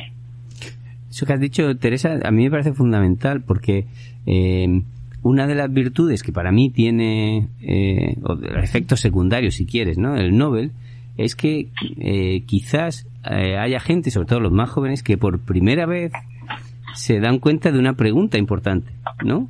Que a lo mejor no se habían hecho nunca. Y tú, tú, lo has dicho, por ejemplo, ¿no? Pues, pues eso, lo de cómo es posible que sepamos pues que mm, eh, mi mano está en, en, este sitio, está arriba, está abajo, está a la izquierda, está a la derecha, que estoy tocando algo rugoso, algo que es liso. Son cosas que, que son del día a día, pero que uno normalmente no se las pregunta, ¿no? ¿Cómo, cómo somos capaces de tener esa información? Y sin embargo, aunque solo sea por suscitar esa pregunta en, en el público, pues ya, ya es importante que se, que se den estos premios y que estas cosas se transmitan, ¿no? Y, y tú lo has explicado sí. fantásticamente bien, me parece a mí. Me alegro. Yo creo que eh, ahí has dado en la clave porque hay muchas cosas, ahora mismo además cada vez más, ¿no? Tenemos una avalancha de información in increíble, ¿no? Y parece que cuanto más tenemos a nuestra disposición, menos nos preguntamos, o al menos yo tengo sí. un poco esa sensación. Es como cuando vives en un país maravilloso y no conoces tu propio país porque siempre piensas que vas a poder ir a los sitios, ¿sabes? Sí. ¿No? Entonces siempre lo dejas para más adelante. Y yo creo que, que este, esta este, esta disposición de todo lo que tenemos un poco nos hace ese efecto. Y damos muchas cosas por sabidas, ¿no? Mm. Entonces, a mí me encantan cuando eh, el, el, momento de los Nobel porque te incluso leer los discursos sí. de, de, los Nobel y pensar qué Nobel se dieron y cosas así, porque precisamente es eso, de repente te hace ver el camino que se ha recorrido claro. para llegar a un determinado conocimiento. Y claro, la suerte de los Nobeles es que cuando ya han llegado al Nobel, digamos que el, el, el cuento está bastante consolidado, ¿no?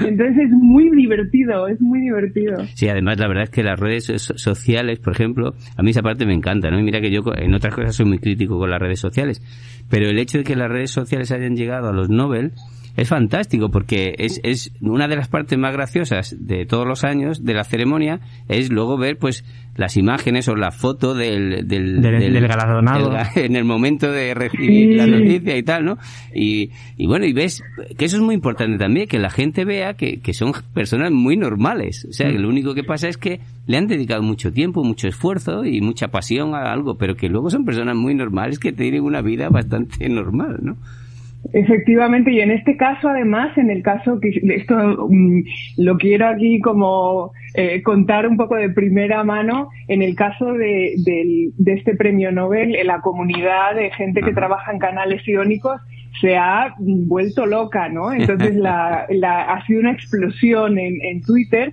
y yo creo que eso ha sido algo que nos ha gustado mucho a todos porque habla muy bien de nuestra comunidad científica, ¿no? Que al final, en el fondo, todos sentimos un poquito que, que esto ha sido, mm, ha sido de, de, para todos, ¿no? O sea, nos ha animado a todos. Una cosa muy extraña porque en el fondo dices, bueno, pero ¿qué es esto, no? Pero todo el mundo volcándose, ¿no? Como diciendo, wow, los canales iónicos y tal. ha sido muy emocionante, muy, muy divertido. Pero es verdad, porque... Yo en clase lo conté y todos los alumnos se pusieron a aplaudir, aplaudir. y bueno, fue una cosa emocionante. Yo creo que porque ven que somos una panda de locos. pues toda la razón te doy, además eso está bien y es bonito. Yo, yo también te felicité y de hecho te iba a felicitar ahora, se me ha olvidado no es solo el que lo recibe, sino hay un montón de gente que se alegra pues porque ha seguido pues en este caso ese campo de investigación, trabaja en eso, sabe de la importancia, del esfuerzo y tal.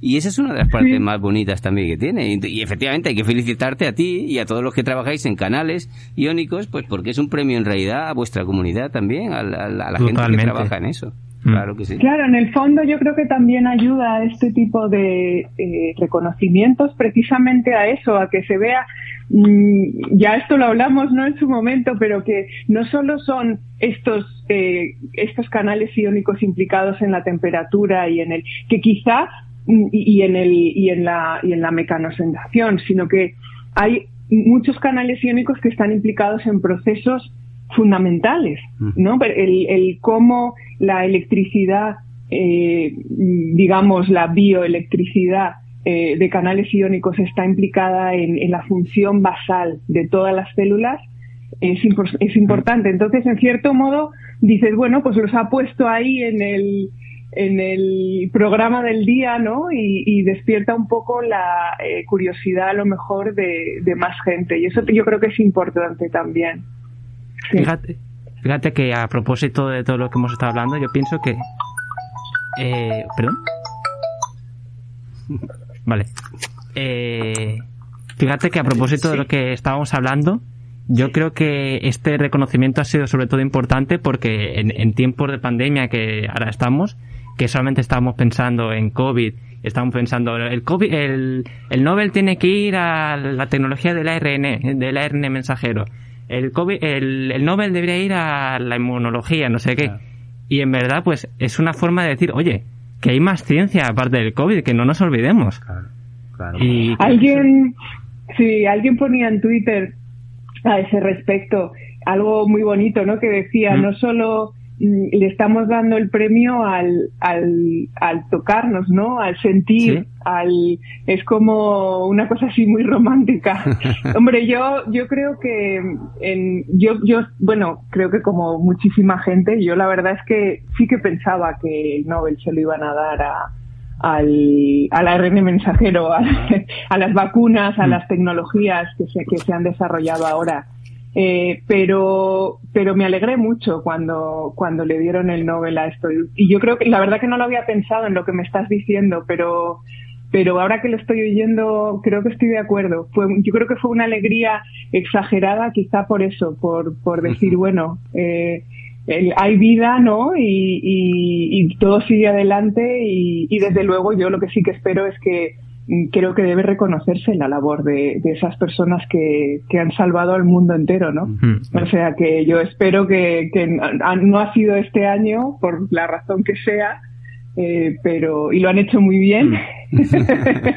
Como siempre, no vamos a criticar a quien, quien le dan el premio Nobel, pero pero bueno sin sin no sé sin minimizar o, minusvalorar a, a, esta, a estos otros investigadores cuya labor es esencial e increíble yo creo que, que es emocionante efectivamente Que, que haya sido así. Muy bonito sí sí.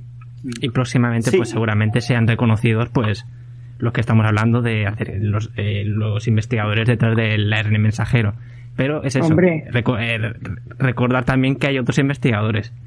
Sí. Y que hay, que, que la vida es, eh, y la medicina, la, la. Hay otra cosa aquí que no hemos hablado, que mm, ahora que lo estamos, eh, ahora que estás yendo un poco por ahí, hmm. que es la observación o la concesión a la investigación básica, a lo que llamamos no la investigación básica, el conocer los mecanismos, eh, los mecanismos de, de, mm, cómo funcionamos. Obviamente hay enfermedades importantísimas relacionadas con esto, pero básicamente estas, estos dos investigadores lo que han, a lo que se han dedicado es mm, al, al, conocimiento, a la búsqueda del conocimiento, a lo que es en esencia un científico, ¿no? Entender como decía antes, los mecanismos con los que nos comunicamos con el mundo exterior, con el que un estímulo físico como es un cambio en temperatura o un cambio en presión pueden ser transformados en un, en un estímulo y una señal biológica y eso es eh, importantísimo también. Yo creo que ese mensaje está implícito en este premio Nobel también. Mm. Y, yo creo que, que es un mensaje que hay que, en el que, sobre el que hay que reflexionar también. Muy importante, sí. Francis, quería decir algo, sí. Sí, quería comentar el tema, claro, es un tema que ha sido muy polémico en estos premios Nobel de Ciencias, ¿no? Un 7 de 7 a, a hombres, ¿no? Eh, ah. Teresa, tú eres experta en, en este área. Eh, si tú tuvieras que seleccionar a, a, una mujer que hubiera hecho eh, contribuciones muy, muy relevantes en este área y que podría ser una tercera persona que acompañara eh, a Julius y, y, y a Pataput Putien. Eh, eh, Pataputian, sí, hay que, hay que pensarlo. ¿A, quién pondrías como mujer que la acompañara? Hombre, ella, pero no se puede autonominar. No. no, no, no, no, no, ni de lejos.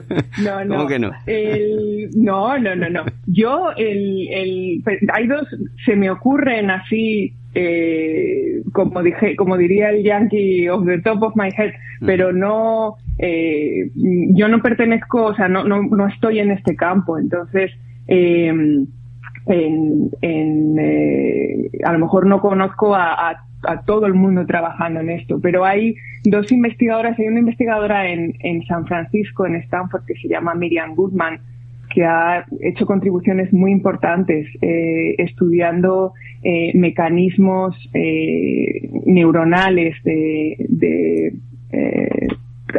más que tacto, lo que se llama mecanosensibilidad, no sé mm. cómo. Eh, y, y esta sería una persona que, bueno, por supuesto yo no puedo no sé qué, no, no, he estado nunca, todavía no me han llamado para ver a quién le dan el Nobel. Pero entonces yo quiero decir que, que a mí me parece que, que, no estoy en posición de cuestionar nada, pero vamos, nombres son ese y luego hay otra hay otra eh, persona que se llama Emily Lyman, aunque Emily Lyman ha trabajado un poco más en, en sensación del, del gusto, pero, pero bueno, que yo creo que son dos científicas muy relevantes que trabajan en, ¿Dónde en, está Emily? Eh, en sensorial. Emily Lyman está, uy, de repente se me ha borrado. Está en Estados Unidos también. eh, os lo voy a me podría buscar. No, pues también buena pregunta. Porque deciroslo bien. Sí, después entonces, de hecho, bueno, pues ha habido gente que, que ha hecho así el, el comentario y desde luego, sí, desde luego es un poco sangrante todavía la, eh, la diferencia que hay. La mayoría aplastante de hombres en los premios Nobel. Estoy de acuerdo. Esa es una parte un poco que entristece el, la alegría inicial. Teresa, y pues ya que estamos, otra otra intención también que teníamos al, llamarte, aparte que nos valoraras el Nobel, es pues también un poco que la gente, porque esa es otra de las eh, labores que intentamos hacer en este podcast, ¿no? Es que la, gente y especialmente los estudiantes conozcan a los grupos de investigación que hay en este país, pues en algún momento dado pues les puede interesar pues para hacer la tesis, el doctorado, el postdoc, etcétera. Entonces, aunque vosotros en concreto pues no trabajáis en este en este tipo particular de receptores pero sí trabajáis en, los canales iónicos. Y entonces pues mm. eh, estaría bien que nos pues igual que nos cuentes así un poquito rápidamente cuál es vuestra línea de investigación para que la gente lo conozca. Pues nosotros trabajamos con otros canales iónicos que también responden a, señales físicas que son los cambios en voltaje de la membrana, son señales eléctricas y cambios en la concentración de calcio de dentro de las células. El calcio es muy importante dentro de las células porque está implicado en muchos procesos que les mandan señales, que les hacen saber que está ocurriendo algo a su, a su alrededor. Entonces nosotros trabajamos con estos canales y hacemos, intentamos, eh, digamos que trabajamos en dos direcciones. Por un lado hacemos un poco lo que estaba comentando antes, intentamos entender desde el punto de vista molecular ¿Cómo puede ser que un cambio en, en voltaje, un cambio eléctrico, sea transformado en una señal eh, química y luego en una señal biológica? Entonces, utilizamos eh, sistemas de medida de electricidad en el, en el laboratorio, microscópicos, con microscopios y con amplificadores, y medimos cómo funciona el canal en respuesta a diferentes eh, señales y, y, cómo se puede integrar eso a nivel molecular. eh, esto es en el campo más de la, lo que se llama la biofísica.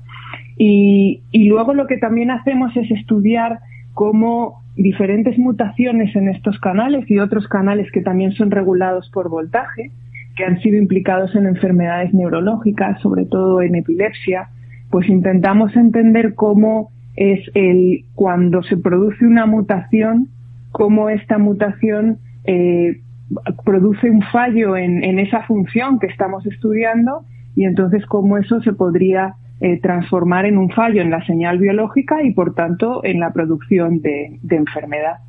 Entonces, trabajamos con, canales implicados en epilepsia, tenemos modelos de enfermedad, en, modelos animales de la enfermedad, en los que podemos eh, activar reguladores y entonces eh, intentar entender más el, el papel eh, molecular de estos canales en, en, la fisiología y en la patología relacionada con, su función. Fantástico. Y para el que quiera saber más todavía, pues tenéis una, por cierto, fantástica página web que es muy bonita, está muy bien organizada además. Que es... Gracias. Está poco actualizada, tengo que decir. Tenemos que trabajar en ella, pero es que no nos da las, no nos dan las manos ni, ni ah, las horas del día. Pues, pues menos, Pero mal que, bueno. menos mal que está poco actualizada. Eso quiere decir que hacéis muchísimo porque ya hay un montón de cosas aquí. Bueno, la página es Molcan, que es supongo que es el nombre de vuestro grupo de investigación, ¿o no? ¿O qué es Molcan? Nuestro grupo de investigación se llama así de manera general Bases Moleculares de Canalopatías Humanas. Canalopatía es el nombre general que se da a patía, ¿no? De, a, una, a una enfermedad que está causada por defectos en la función de canales iónicos. Entonces se llaman canalopatías. Eh, nosotros hablamos así un poco en general porque en realidad eh, bueno, pues nos interesa la, la base molecular de, de, la función y agarraríamos todo lo que fuera interesante en algún momento, ¿no? Eh, entonces lo llamamos Molcan porque mm, es un juego, porque bueno, estamos en Canarias, nos parecía que Molcan suena un poquito como volcán. Bueno, entonces, por cierto, un abrazo a, todos los canarios. Sí, sí, la verdad que sí. Sí, están sobre todo en, La Palma, están, están pasando un mal momento desde aquí. Yo también aprovecho para decir que hay que apoyar como, como podamos, de todas las maneras posibles. Sí. Y entonces, pues eso, y nuestro logo tiene una pequeña nubecita sobre la A, que es como si fuera un volcán, y es la nubecita que hay sobre el Teide. O sea, está todo muy, está muy, tiene muchas señales, pero las vemos mucho nosotros. No, pues es muy bonito además el logo. Y bueno, pues te, quien le quiera seguir, además de la web, pues tiene también, tienen página en Facebook, eh, y luego Twitter también, que es Nanop, N-A N-O-P-D-I-C-S. Nanopdix. Nanopdix. y también en mi Giraldeste yo soy muy activa también en Twitter, entonces a veces eh, vamos un poco a la par. O, sí. Así que también si a alguien le interesa, pues... Giraldeste, exacto, que esa era la que me faltaba. Y otra cosa que iba a decir, eh, cuando charlamos para preparar la entrevista, una, es un secretillo, pero bueno, me envió una foto, porque tú has conocido, eh, Teresa me envió una foto, eh, tú has conocido personalmente a, Pata, Patapoutian, ¿lo he dicho mal? ¿Bien? Patapoutian, sí. sí. Y me decías que además es un tipo encantador, ¿no? Pues a mí me pareció, le conocí hace, bueno, al final pues en estas cosas, en el círculo, ya sabes, siempre acabas eh, teniendo el, el, honor y el lujo de, conocer a, la gente, ¿no? Y, yo le conocí en una Gordon Conference, en la Gordon Conference de, de canales iónicos, que son unas conferencias un poco más eh, pequeñas, más selectas que se hacen en Estados Unidos y ahí dio una conferencia mm, espectacular. Fue, fue impresionante, de, muy bonita a varios niveles. Eh, y entonces después de eso fui a darle las gracias y, y estuvimos charlando un rato y me pareció una persona, eh, un científico increíble, pero además cercano, eh, con un grado de, de humildad eh, mm, que me pareció, mm, no sé, impresionante. Allí estaba hablando con, con, todo el mundo, una persona que anima, que eh, en aquella conferencia me acuerdo que me eligieron a mí como la siguiente organizadora de, se eligen de cuatro en cuatro años, ¿no? Pero yo organizo esta conferencia dentro de, dentro de cuatro años eh, ahora.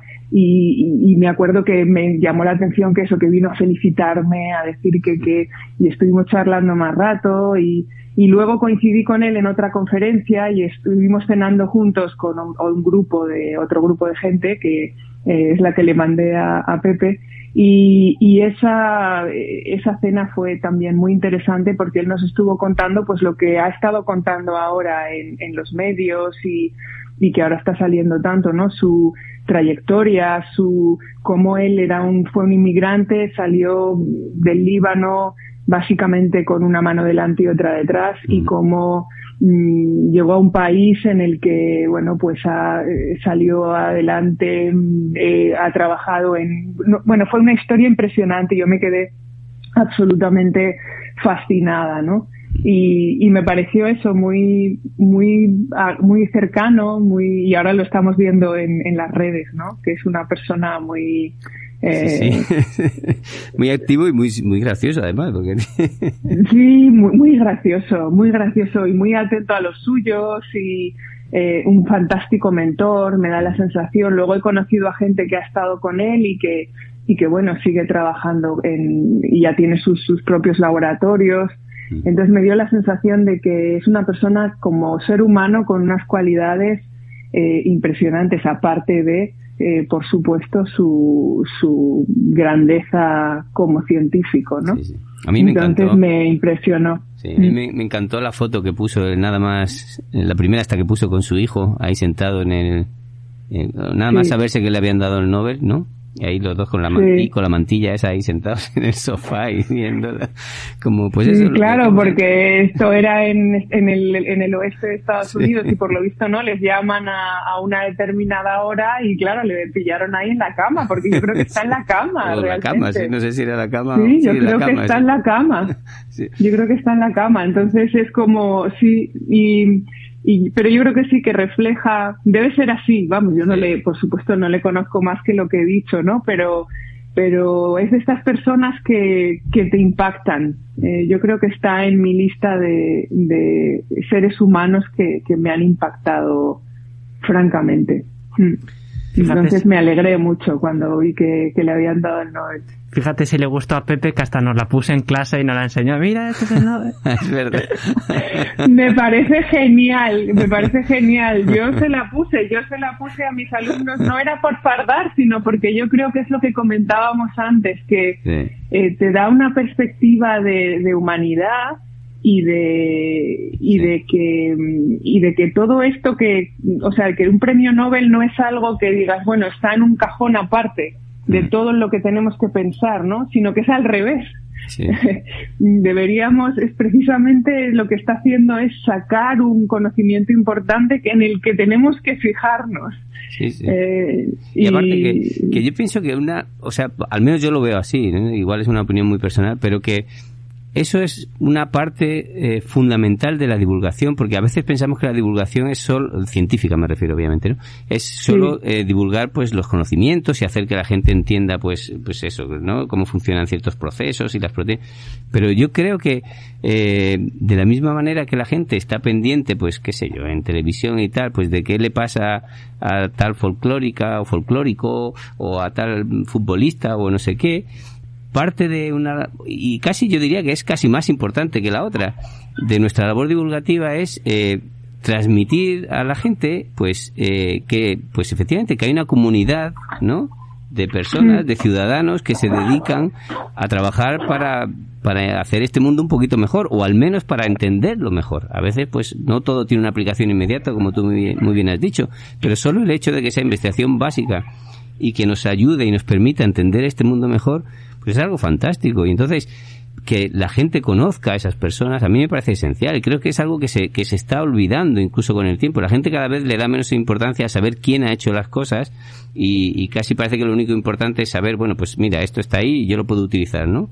Sí, pero detrás de eso, detrás de eso hay una historia, ¿no? Y hay mucho trabajo y hay mucho esfuerzo y hay personas.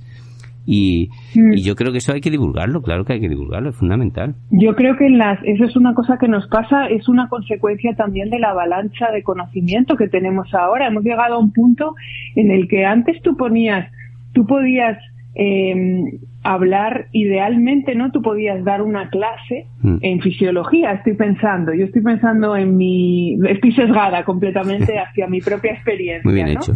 Pero uno podría, uno podría en fisiología, tú podrías dar una, una clase en un punto determinado, y además no hace tanto, ¿eh? En la que tú podrías contar exactamente los experimentos que se han hecho y la gente que ha contribuido hasta llegar a donde estamos. Mm. Y lo podrías hacer en una hora, en dos horas, se podría hacer.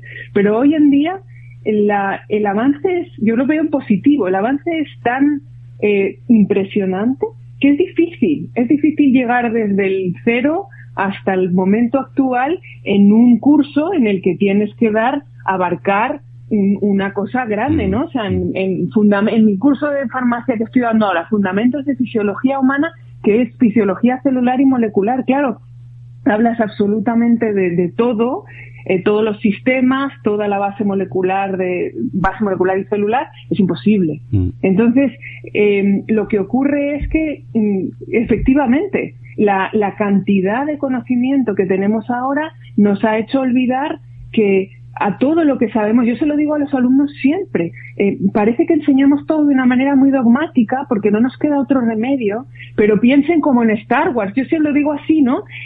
A mucha gente, es horrible, ¿no? Pero lo de cuando en esa escena que es en la estrella de la muerte que dice muchos han muerto para hacer llegar esta información, no sé si os acordáis Sí, de, sí, hombre, no, de esa claro. escena.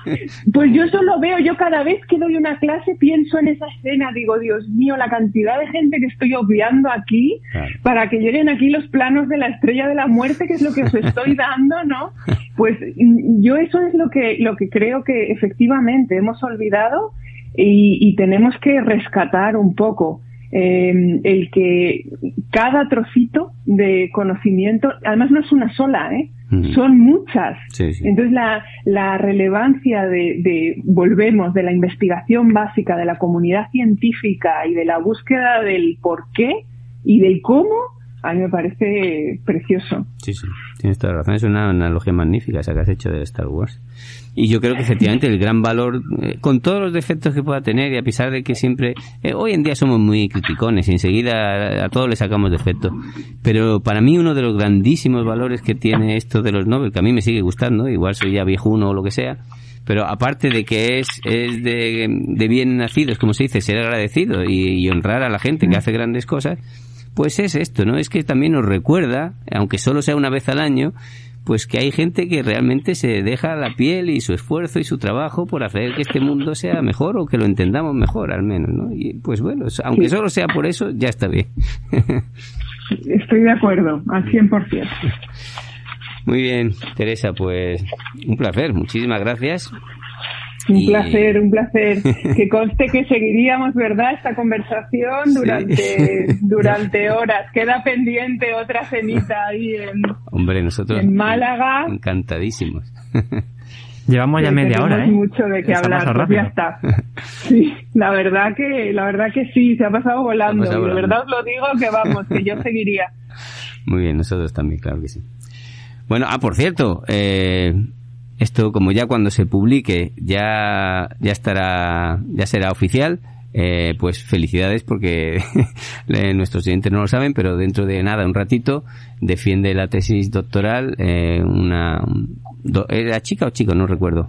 Es un chico, Alberto, chico, Alberto, Alberto. González. Alberto González. Pues, Alberto González. pues como estamos Sí. seguros de que va a ser todo fantástico, enhorabuena al flamante nuevo doctor Alberto González cuando esto ya se publique. Enhorabuena. Pues fijaros, es una, estamos emocionados, es una tesis además completamente COVID todavía, porque el tribunal es- son todos de fuera, en Estados Unidos y de Dinamarca, y entonces la vamos a hacer con vía Zoom y todavía estamos muy nerviosos a ver qué, a ver qué tal, a ver qué tal sale, pero pero la verdad es que es un mo- motivo de, de celebración total, así que os lo agradezco mucho. Hombre, claro que sí. Enhorabuena y felicidades, por supuesto, por anticipado. Felicidades Alberto, Alberto, Alberto, que bueno, el- y a la directora el- también, hombre, a los dos. Claro. y el grupo en Es el- general, vamos. Sí, la verdad que sí. Bueno, pues un fuerte abrazo, Teresa, muchas gracias. Un abrazo muy fuerte y gracias a todos. abrazo. gracias Un abrazo, gracias. Ha sido un placer. Hasta gracias, luego. igualmente. Nos vemos pronto. Sí.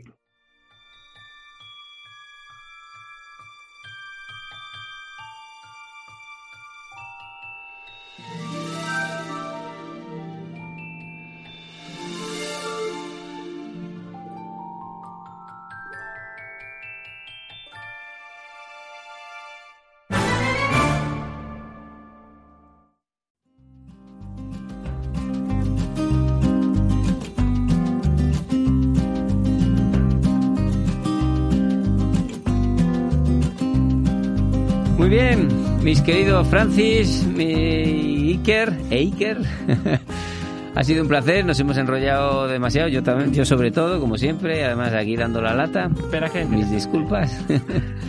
pero, Sí, pero no, bueno, y la- en la semana de los premios Nobel tenemos que hablar y enrollarnos con los premios Nobel. cómo no. Una Bien. semana intensa. Sido una semana intensa, sí. Así que, bueno, pues nada, este mm, desear buen fin de semana a todos nuestros oyentes. Eh, hay un no puede puente ahora. venir, No puede venir ni Silvana ni Belén, pero Sí, al bueno, final, al final ya no para la próxima. A la próxima, a ver si podemos organizarnos. Bueno, igual a lo mejor, ah, pues ya lo hemos dicho, igual habrá que buscar otro día para grabar que coincidamos mejor. En fin, bueno, ya veremos. Pero bueno, lo importante es seguir ahí. Recordar a nuestros oyentes que nos oigan, que nos sigan en Evox, en Spotify, en Apple Podcast, en Google todos. Podcast, donde sea, quieran. La plataforma que más les guste. Bio, arroba bio, Barra barra bajo a síntesis es en el Twitter. Y en Instagram, Biosíntesis Podcast. Síntesis Podcast, eso es. Y ya está, no tenemos nada más, ¿no? Bueno, tenemos algunas cosas más, pero no- las actualizamos mucho. Así que Twitter e Instagram. eso es. Bueno, pues muy bien, un placer, eh, buen fin de semana y nos vemos en la semana que viene. Nos vemos, abrazo. Adiós. Chao, chao, un abrazo a todos.